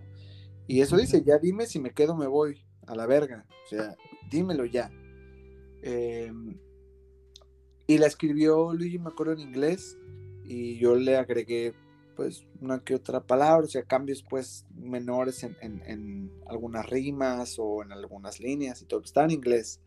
Nunca supimos si, en, ese momento pues acabamos de lanzar las primeras dos rolas cuando estábamos escribiendo la otra, o creo que fue en el Inter, no me acuerdo, y pues era como e, esta, esta sensación de que no sabemos qué iba a ser lo siguiente, porque cuando vimos que sí habían pegado, dijimos, ah, cabrón, o sea, ya tenemos, ya tenemos un público, aunque fuera pequeño, pero ya teníamos gente que estaba a la espera de que lanzáramos más, y creo que eso, esa presión a veces puede ser muy buena, puede ser muy negativa, no lo sé.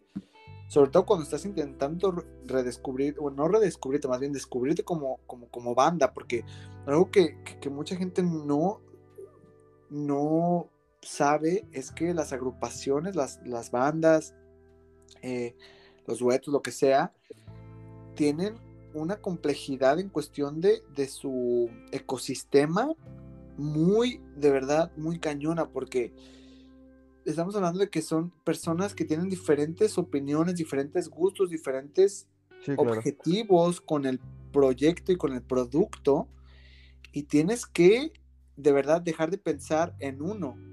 Digo, dejar de pensar en que son tres o cuatro, cinco, seis o diez, a que es uno. Algo que yo siempre he intentado, intenté y seguiré intentando con Jones es que vender a Jones como un, una entidad, ¿sabes? No como Luigi, Jorge y Charlie.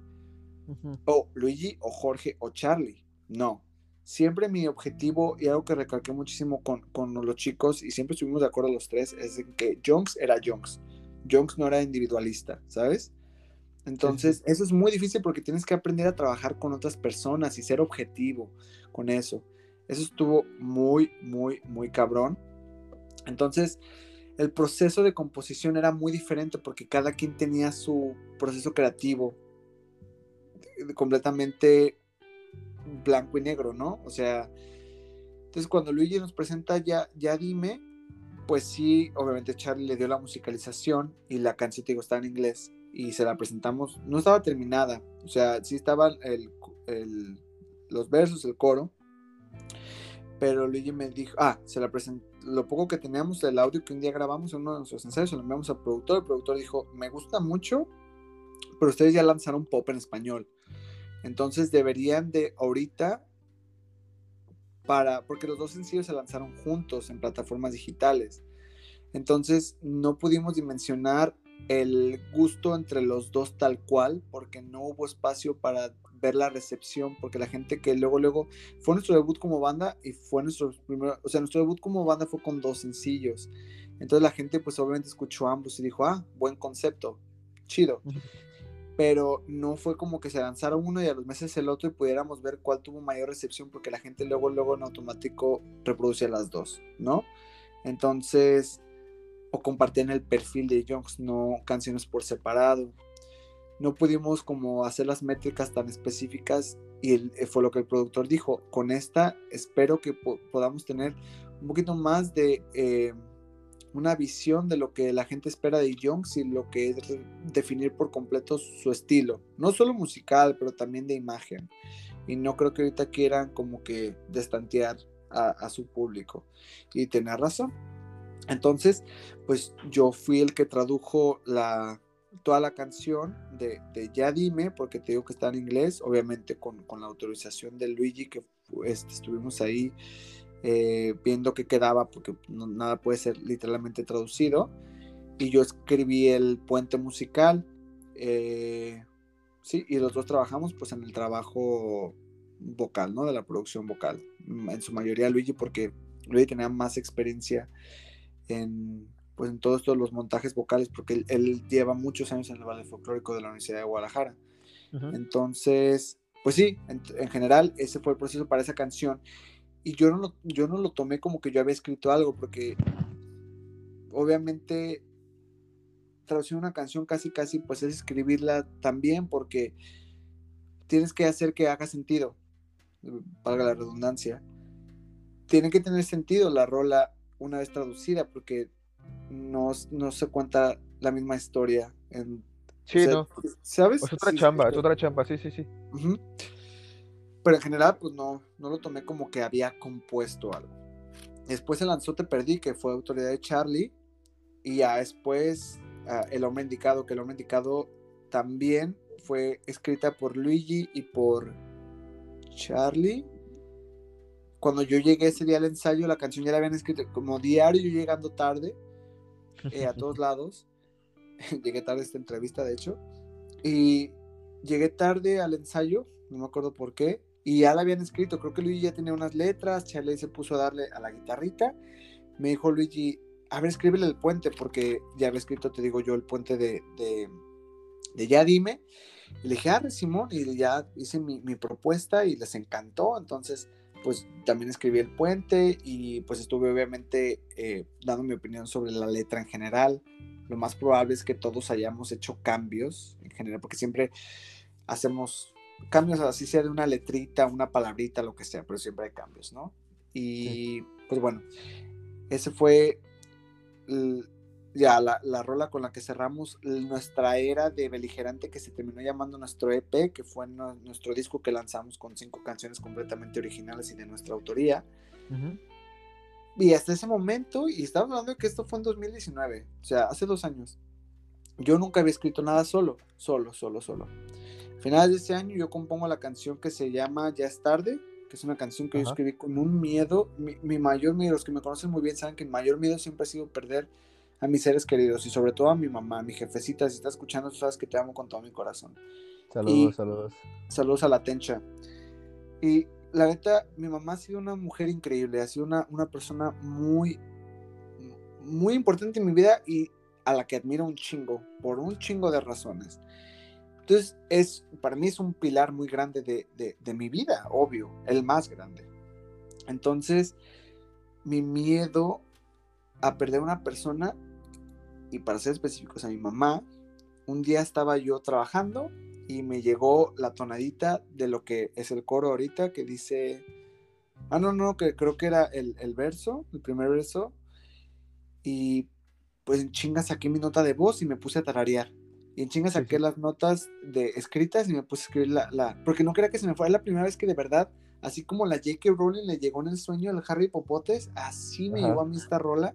En chinga me puse a escribir, en chinga me puse a, a pues a, documentarlo porque no, no quería que se me olvidara, estaba en el trabajo. Entonces, creo que estoy haciendo muchas muletillas con el entonces. Perdón, profe, si me está escuchando o cual sea. Eh, después, no, en ese momento dije, no, e, e, eso fue como en dos, tres minutos, ¿no? De que ya tenía el verso y la tonadita del coro, yo tenía así como la, melodía y todo. Y, y, estaba un poquito desesperado porque dije, tengo que terminar esta rola sí o sí. Me sentía muy inspirado y me sentía, yo me acuerdo ahorita, como en retrospectiva, un poquito triste, no sé por qué en ese momento, y dije, chinga su madre, lo voy a terminar, y me tomé como 5 o 10 minutos de, del trabajo, y le dije a mi, alumna, saludos a la mía, por cierto, eh, su nombre es mía, pero es mía alumna. Eh, y estaba, estaba yo con ella y le dije, ¿sabes qué? Espérame tantito, vamos a tomarnos un break. Y me puse a escribirla. Y en menos de 15 minutos ya he escrito yo toda la, toda la letra y todo, ¿no? La tonadita. Y se la mandé a mi amiga Ariana, que es una amiga, yo sigo dando puro shout out a lo pendejo, pero bueno. Mi amiga Ari, que fue con quien compuse eh, Ya es tarde, es una pianista increíble. Es, es, es, de verdad tiene un talento, puta madre, wow. Y la conozco desde que pues, estábamos en la secundaria, yo creo, éramos vecinos de, de la colonia y le mandé la rola, le dije, oye Ari, necesito de tu genio, me acaba de llegar esta rola, dale vida, dale piano.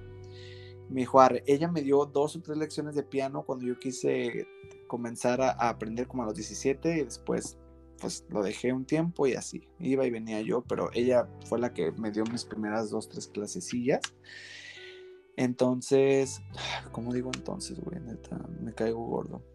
Después de eso, me dice ella, ah, porque sí se lo envié, y sí me dijo, estoy un poquito ocupada con trabajo, con chamba, pero en cuanto tenga algo te lo mando. Dame, pues, unos días, no sé. Dije, arre, arre, está bien. Yo ya tenía todo, la letra, yo estaba contentísimo. Y no me acuerdo si fue el siguiente día o los dos días y me habla, me dice, no me pude aguantar, ya le hice esto. Y me manda eh, una nota de voz cantándolo porque le mandé la letra también y así y, me, y la escuché y se me enchinó la piel. Porque de verdad es una canción que todavía la escucho y digo, wow, o sea, me gusta mucho, me gusta mucho lo que hicimos con esa rola. dije, obviamente tenía unos detalles que terminaron cambiando porque pues obviamente en la producción no puede ser igual. Y pues fue a su casa, la ensayamos, se la mandé a Charlie, Charlie me dijo, está increíble, se la mandé a Luigi, y me dijo, güey, me encanta, y les dije, la voy a grabar. Y la, grabamos, la grabé, pues, y fue la primera vez que me sentí wow, porque pues me aventé yo la producción vocal por completo y pues supervisé y dirigí toda, toda la producción en general. Eh, también con, Ariana pues estuve muy al pendiente de, todo lo que fue la composición del piano, pero pues la obra es completa del piano, es completamente de ella. Y cuando menos me lo esperé, una amiga la había escuchado y me dijo, me gustaría que, que me la dieras para un cortometraje y la usaron un cortometraje que terminó en un... Sí, la verdad fue una experiencia muy irreal porque pues alguien me estaba... Para mí, en, en, en, el cine, en la televisión y sobre todo en el scoring en general, la música juega un papel, pues obviamente mm, esencial. Sí, claro. Y que me dijera que era para darle vida a su proyecto, que es que fue un cortometraje justamente de, un asesinato a, una madre. Ajá. De verdad, no, pues fue como anillo al dedo, ¿no? Y la rola estaba, estaba escrita, estaba compuesta. Entonces ella lo utilizó para su cortometraje y la nominaron, eh, no me acuerdo en qué categoría, me tocó ir a los premios y todo de ahí de su universidad, estuvo muy guay porque hacían un festival de cine con todas las producciones de, audiovisual del de la licenciatura. Y pues yo no me la podía creer, de verdad estuvo muy, muy, muy guay. Y fue la primera vez que, que dije, ah, sí puedo escribir algo. Eso fue a finales de 2019 y en, a principios de 2020 eh, mi actual chica y mm. yo nos habíamos dicho goodbyes porque ella se tenía que regresar y pues no sabíamos ni qué pedo y le escribí esa rola el mismo proceso estaba hoy un día en la, en la noche en mi casa medio sad y sentí la tonadita y me chinga saqué que, que es la rola que se llama Desiertos y chingas aquí mis notas de voz y, mis notas eh, escritas, me puse a escribir la letra y lo mismo, en 15 minutos ya había terminado la rola. Se la envié a Charlie y él me dijo, te voy a hacer una propuesta musical, porque esta no, no la escuchaba yo con piano, le dije, ok. Y me dijo, ¿la quieres para Jonks? Y le dije, sí. Le dije, esta tiene una vibra muy Jonks. Esta se arma para Jonks. Y me dijo, ok. Me, un día estábamos en ensayo del ballet y nos habla justo cuando, ah, como 10 minutos antes de que entramos a ensayo. Y dice, oigan, estoy aquí en, en, en, la casa de la danza, que ensayamos. Dijo, vengan al carro, les quiero mostrar la nueva propuesta musical para esta nueva rola, que en ese entonces todavía no tenía nombre. Y wow, yo quedé impresionadísimo porque de verdad un ritmo muy diferente a lo que yo había compuesto, lo que yo había imaginado, pero siendo completamente pues fiel a lo que yo quería que fuera la rola, ¿no? a pesar de que era muy diferente a lo que yo había intentado plasmar. Y pues cosa seria porque tuvimos que lanzarla a mediados de pandemia en, junio del 2020, a sabiendas de que quizá no íbamos a poder promocionarla como queríamos pero fue una producción, fue, un brinco muy diferente para Jones porque mostró una faceta nueva. Fue nuestro primer lanzamiento después de un año, casi literal un año después de haber lanzado nuestro disco. Y todo lo que fue 2019 hasta principios de 2020 nos dedicamos a, a, promover el, el, disco en radio, en televisión, en presentaciones. Tuvimos un año muy ocupado, la verdad. El segundo semestre de 2019 para Jones fue exquisito, fue muy rico. Fuimos a tele, fuimos a red, fuimos a todos lados. Estuvo muy guay, tuvimos presentaciones muy chingonas. Y también fue un año muy importante para el ballet, entonces estuvimos muy ocupados, teníamos mucho, mucho arte encima, muy chingón, mucha inspiración.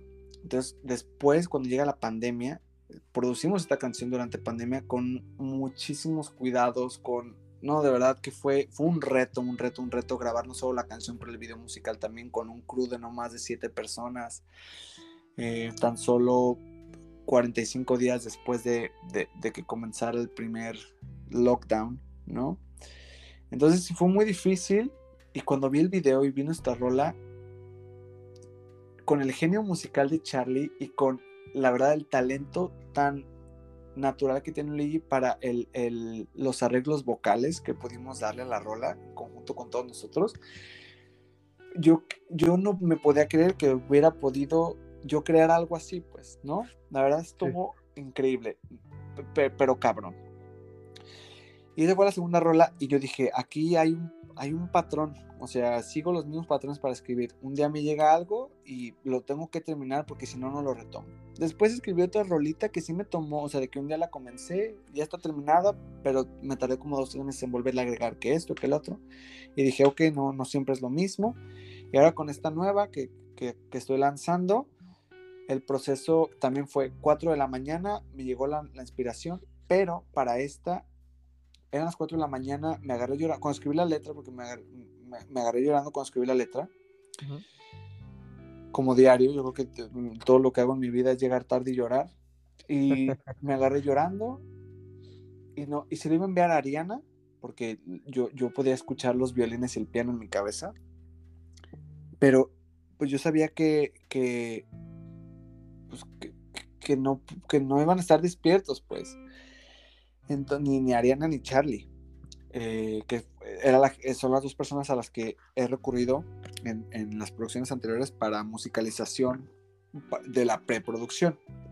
Y me subí a mi cuarto, tengo mi teclado eh, electrónico y me puse ahí a pendejar con acordes y todo. Pues en una hora ya no sé cómo de verdad, porque no soy pianista de verdad, no puedo, jamás podrá tocar un, concierto en vivo un piano, o sea, jamás. Pero pues sé un poquito de los acordes y hago mis coversillos ahí, la chingada. Y en una hora ya había compuesto el piano y la letra, ¿no? y lo grabé, lo documenté en video para que no se me olvidara, obviamente, ni los acordes, ni la letra, ni nada. Y se lo envié a Charlie. Una mañana se lo envié a Ariana. Y no es porque sean mis amigos, pero de verdad sé que como músicos y como lyricistas les, pues, les fascinó. Dije, tengo que producir esta madre. Y ya, pues, para no hacerlo de cuento largo, pues lo que vengo a, a, a, platicarles también el día de hoy, a promover. Pero fue un proceso que creo que ya es, es muy, como, muy a lo mío, o sea, no puedo sentarme a escribir con Junks. Cuando lanzamos Noches, que se lanzó ahora en marzo de este año, sí fue una rola que tardamos un año en producir por otros proyectos que teníamos y obviamente por la pandemia que nos arruinó todo, porque se escribió cuando estábamos grabando desiertos. Entonces, después con la pandemia, la promoción de desiertos, pues fue muy difícil seguir la, la rola hasta que en diciembre, este pasado diciembre, comenzamos a retomarla y se lanzó en marzo. Esa fue la primera canción que nos sentamos a escribir porque queríamos escribir, porque queríamos hacer algo diferente. Y es, la, es una canción que es muy diferente a lo que habíamos sacado con Junks y muy exquisita, muy rica para bailar. Y había unos tragos encima. Entonces, tal cual, yo no, yo conozco artistas, cantantes, músicos, compositores que sí se destinan un tiempo para sentarse y escribir sus letras, eh, eh, eh, componer su, su, música y todo. Y tienen sus tiempos, su, su, agenda y todo. Pero yo no podría, no soy tan organizado. A mí me gusta sentir que la inspiración me llegó no forzada. Y para otros artistas es cuando se ven estresados y, y, se esfuerzan por concentrarse en hacer eso que les llega su mayor inspiración. En mi caso no lo es. No puedo decir que me, que me, pues, que, que, me, ah, no sé, me identifico con esa manera de escribir porque no lo he hecho. Quizá debería de hacerlo porque si no lo he hecho, pues debería de hacerlo. Pero en general no tengo una técnica, pero sí tengo definitivamente patrones que sigo al momento de componer y de escribir. Pero algo que es muy seguro es que he notado que evoluciono mucho en la manera de componer porque cuando veo una limitante veo cómo yo solucionarlo, ¿sabes? Y cuando me di cuenta que no siempre iba a poder alguien componer conmigo, pues decidí, que fue en este caso como tal vez, pues decidí yo escribir el piano, ¿no? Y compuse también todo lo que fue la orquesta, o sea, las cuerdas, los violines, todo. Y siendo que no sé tocar ni un pinche violín, o sea, no, pero yo tenía la melodía en mi cabeza y con mi voz yo se lo dije a, Charlie y Charlie lo recreó con, con, los elementos digitales y después el productor fue lo mismo, o sea, literal mi voz fue la que hablaba nota por nota del movimiento que tenían que hacer los instrumentos al momento de producir. Entonces, no sé cuál sea mi, mi, mi técnica, mi manera de hacer las cosas, pero definitivamente yo para escribir algo tengo que sentir que me llega ese, esa, pequeña chispa de inspiración, o al menos que yo lo escuche o lo cante y diga, esto es algo que, vale la pena continuar, porque todos los artistas, todos, incluyendo a ti, tú sabes, de seguro has, has escrito poemas pues de la chingada. Yo he escrito canciones bien culeras, o sea, y es parte de depurar porque obviamente tienes que depurar para hacer cosas buenas, pues tienes que escribir cosas malas. Sí, claro. Eh, entonces, pues sí, definitivamente es eso, pero no, tal cual, pues no, no, no tengo un, proceso de, composición eh, tal cual, ¿no? O sea, que, sea premeditado, no. Pues fíjate que es un, este, e, es algo que, tenemos en común. Yo, yo soy bien, bien fanático de, de lo visceral, de así de que sí, güey, lo siento, ahorita me siento, lo escribo y todo, pero también suelo tener como que, a ver, quiero sacar algo nuevo y me siento y empiezo a, digo, mi proceso pues es sencillo, ¿no? O sea, me, pongo eh, la instrumental y, y, voy sacando sobre lo que voy escuchando, pero pues a veces también las que lo sientes, güey, lo sientes, lo sientes y vámonos. Y, y, en ese momento, si no lo puedo escribir en ese momento, al menos, yo digo, yo, siempre recomiendo las notas de Google, las de, se llaman Keep Notes, algo así. Y yo ahí tengo todo lo, todo lo que necesito escribir, pues ahí me lo aviento, entonces lo recomiendo. Y si no puedo escribir todo completo, pues al menos las ideas ahí las tengo guardadas que pues eventualmente ya la, idea como que se va, el sentimiento se va, entonces ya como que no se escribe lo mismo, pero también soy bien fanático de lo visceral y, de tener ese proceso dentro de, del, pues de lo que uno hace. Este, amigo, pues ya no tenemos mucho tiempo, ya nos vamos a ya faltan 15 minutos para dos horas, güey. Este, no mames. Ha, sido un, un, este, un largo aprendizaje, güey, en, en, este tiempo. Obviamente no abarcamos todos los temas, güey, este, pero pues es, es lo, lo, bueno de no abarcar esto, todos los temas en, en, una sentada, es que pues va a haber una segunda sentada para que podamos ah, eh, pues llenar un poco las dudas porque me voy todavía con más dudas de, de todo lo que tú haces. Este, digo, afortunadamente se, se, da esa apertura. Nada más, ya para cerrar, güey. A huevo, este, mi loco. Este no, no hay pedo, güey. Pues eh, digo, yo sabía que esto podía pasar, así que. Pues, no, perdón, la verdad es que no, ni yo no, confío no. en mí mismo porque me pasa siempre, o sea, siempre intento ser, espero haber sido objetivo, pero me encanta dar detalles porque ah, es que de verdad esto me apasiona y me, me pongo medio loquis, pero sí, eso da, da, da, lugar a que continuemos, que tengamos otra, otra sesión, otra, otra edición, otra parte de, de, de esta platiquilla y pues nada, échale, ¿qué me vas a preguntar? Ah, no, sí, güey, o sea, yo sé que te apasiona, güey, yo sabía que esto podía pasar, así que la neta, lo más, lo más chido de este podcast, güey, es tu experiencia y es la energía con la que lo cuentas. Entonces, es, es, un, es un buen podcast para empezar el día. Esto sale el miércoles, güey, esto sale pasado mañana. Uh Entonces, pues, pues ya, y lo que te quería decir, güey, es este, pues no es tanto preguntarte, más bien es, güey, ¿tú qué, qué le puedes decir a la banda, güey? O sea, a la gente, que, no solo cantante, ¿eh? artista en general. Porque digo, el mundo está de la chingada como para, para que seas otro puto oficinista, de, digo, sin, sin, este... Ofender. Sin ofender, ajá. Digo, el mundo está de la chingada, güey. Haz arte, güey. Haz, haz, algo, algo bonito, créeme. Hacer arte es lo mejor que te puede pasar en la vida. Puede incluso darle sentido a tu vida. Entonces, Sí. ¿tú qué le, qué le quieres decir a esa gente, güey, que está como que entre, pues, eh, como que sí, como que no? Digo, porque afortunadamente, digo, tú, tanto tú como yo, teníamos clases, teníamos proyectos, tenemos esto de nuestros proyectos personales y teníamos que chambear porque, pues, ricos no somos. Entonces, sí, eh, no, eso de justificarte, pues a lo mejor, güey, depende de cada caso, obviamente, ¿no? Eh, Habrá casos muy extremos. Pero, ¿qué le vas a decir a la gente, güey, que están como que entre sí, como que no? Yo creo que lo más importante que yo siempre les puedo decir a, a la gente que, que, que y en, cualquier proyecto, te voy a decir, a la gente que, que me, que me pide mi, mi, mi que, sí, que me pide que cuente mi perspectiva como artista, pero esto aplica para cualquier persona que tenga un proyecto, es que de verdad crean en, en ustedes mismos, porque si tú no te la crees, sea lo que sea que hagas, si tú no te la crees, nadie te la va a creer, porque solo tú sabes cómo venderte, solo tú sabes cómo llegar a las personas. Entonces, o deberíamos todos aprender a saber cómo llegar a los demás, ¿no? Es algo que es una herramienta y un talento que todos deben de desarrollar, todos debemos de desarrollar.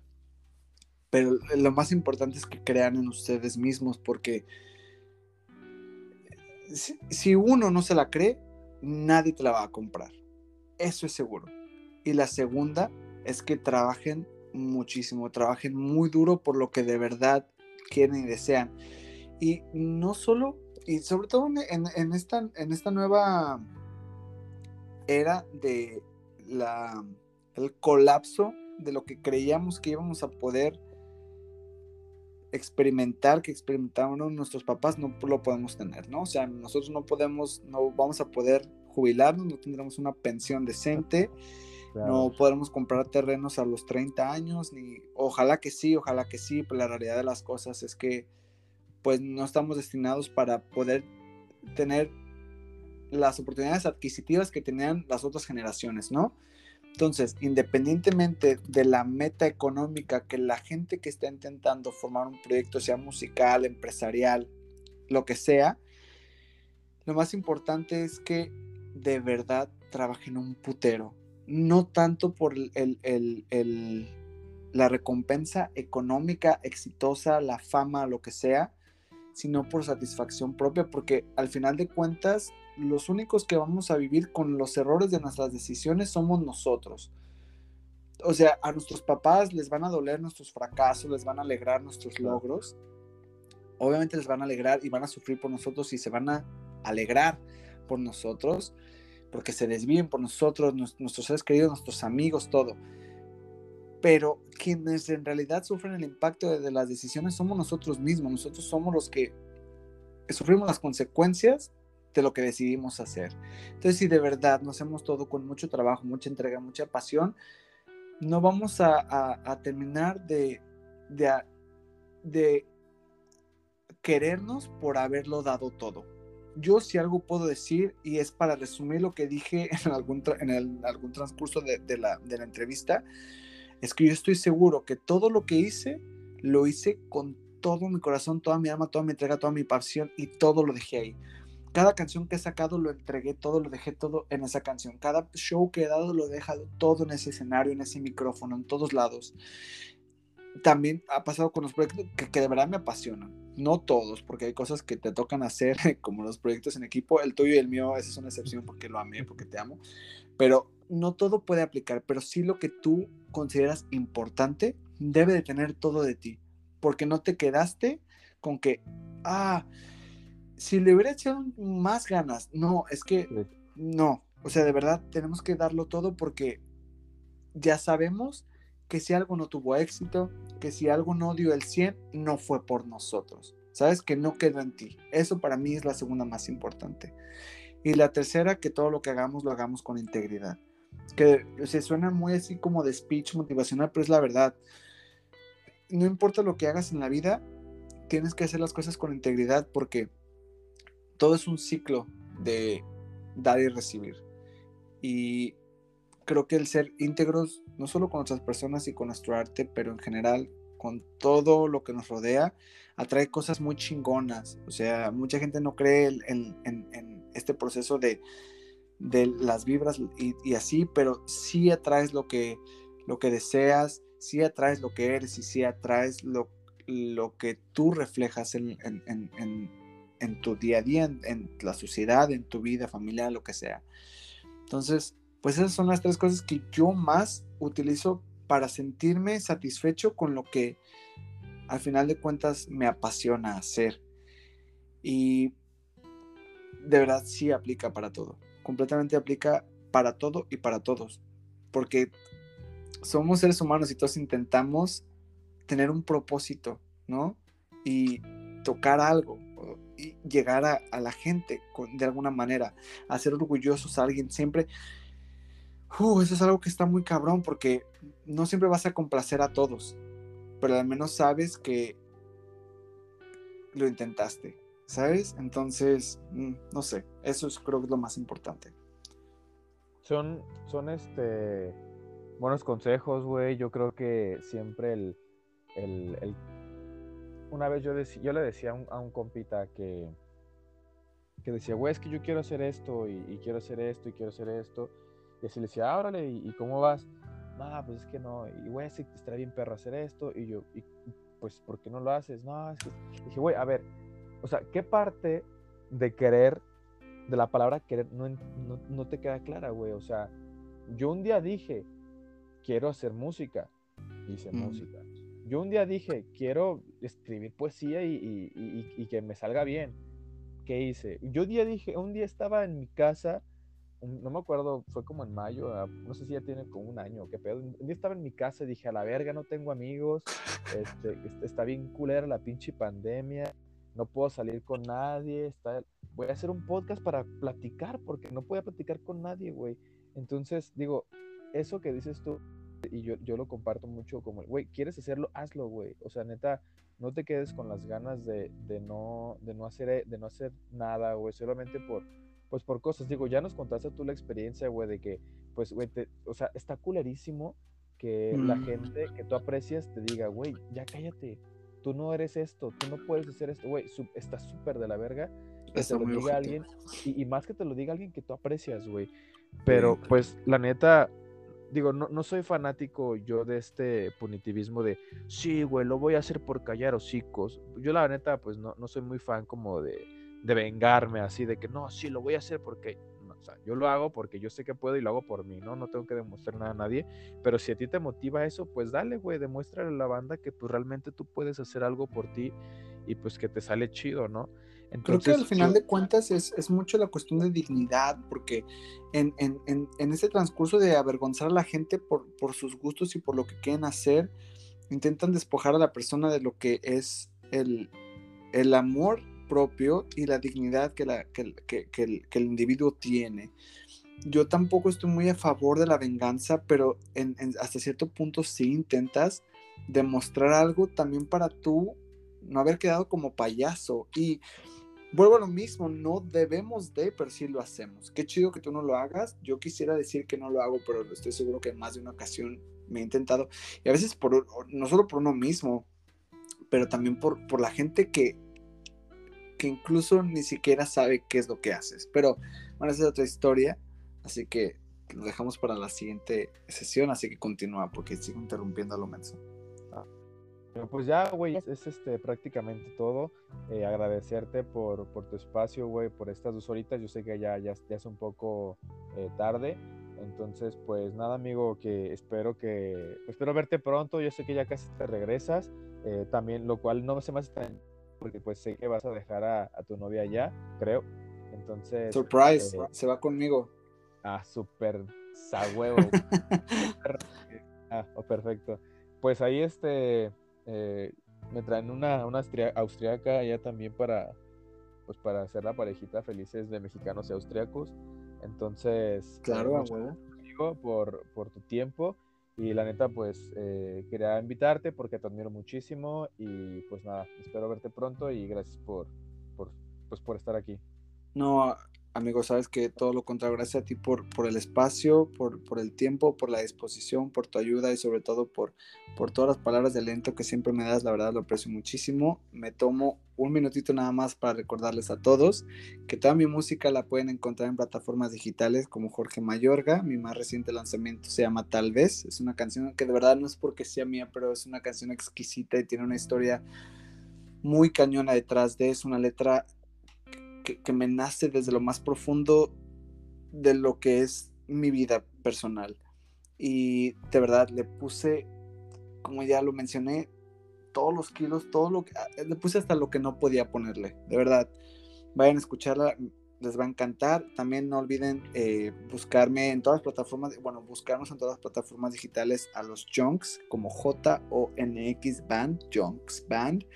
Tenemos ahí nuestro disco, que es nuestro EP y nuestros sencillos posteriores. También los pueden encontrar en YouTube. También pueden encontrar mi contenido en YouTube. También tengo mi canal de reacciones en YouTube.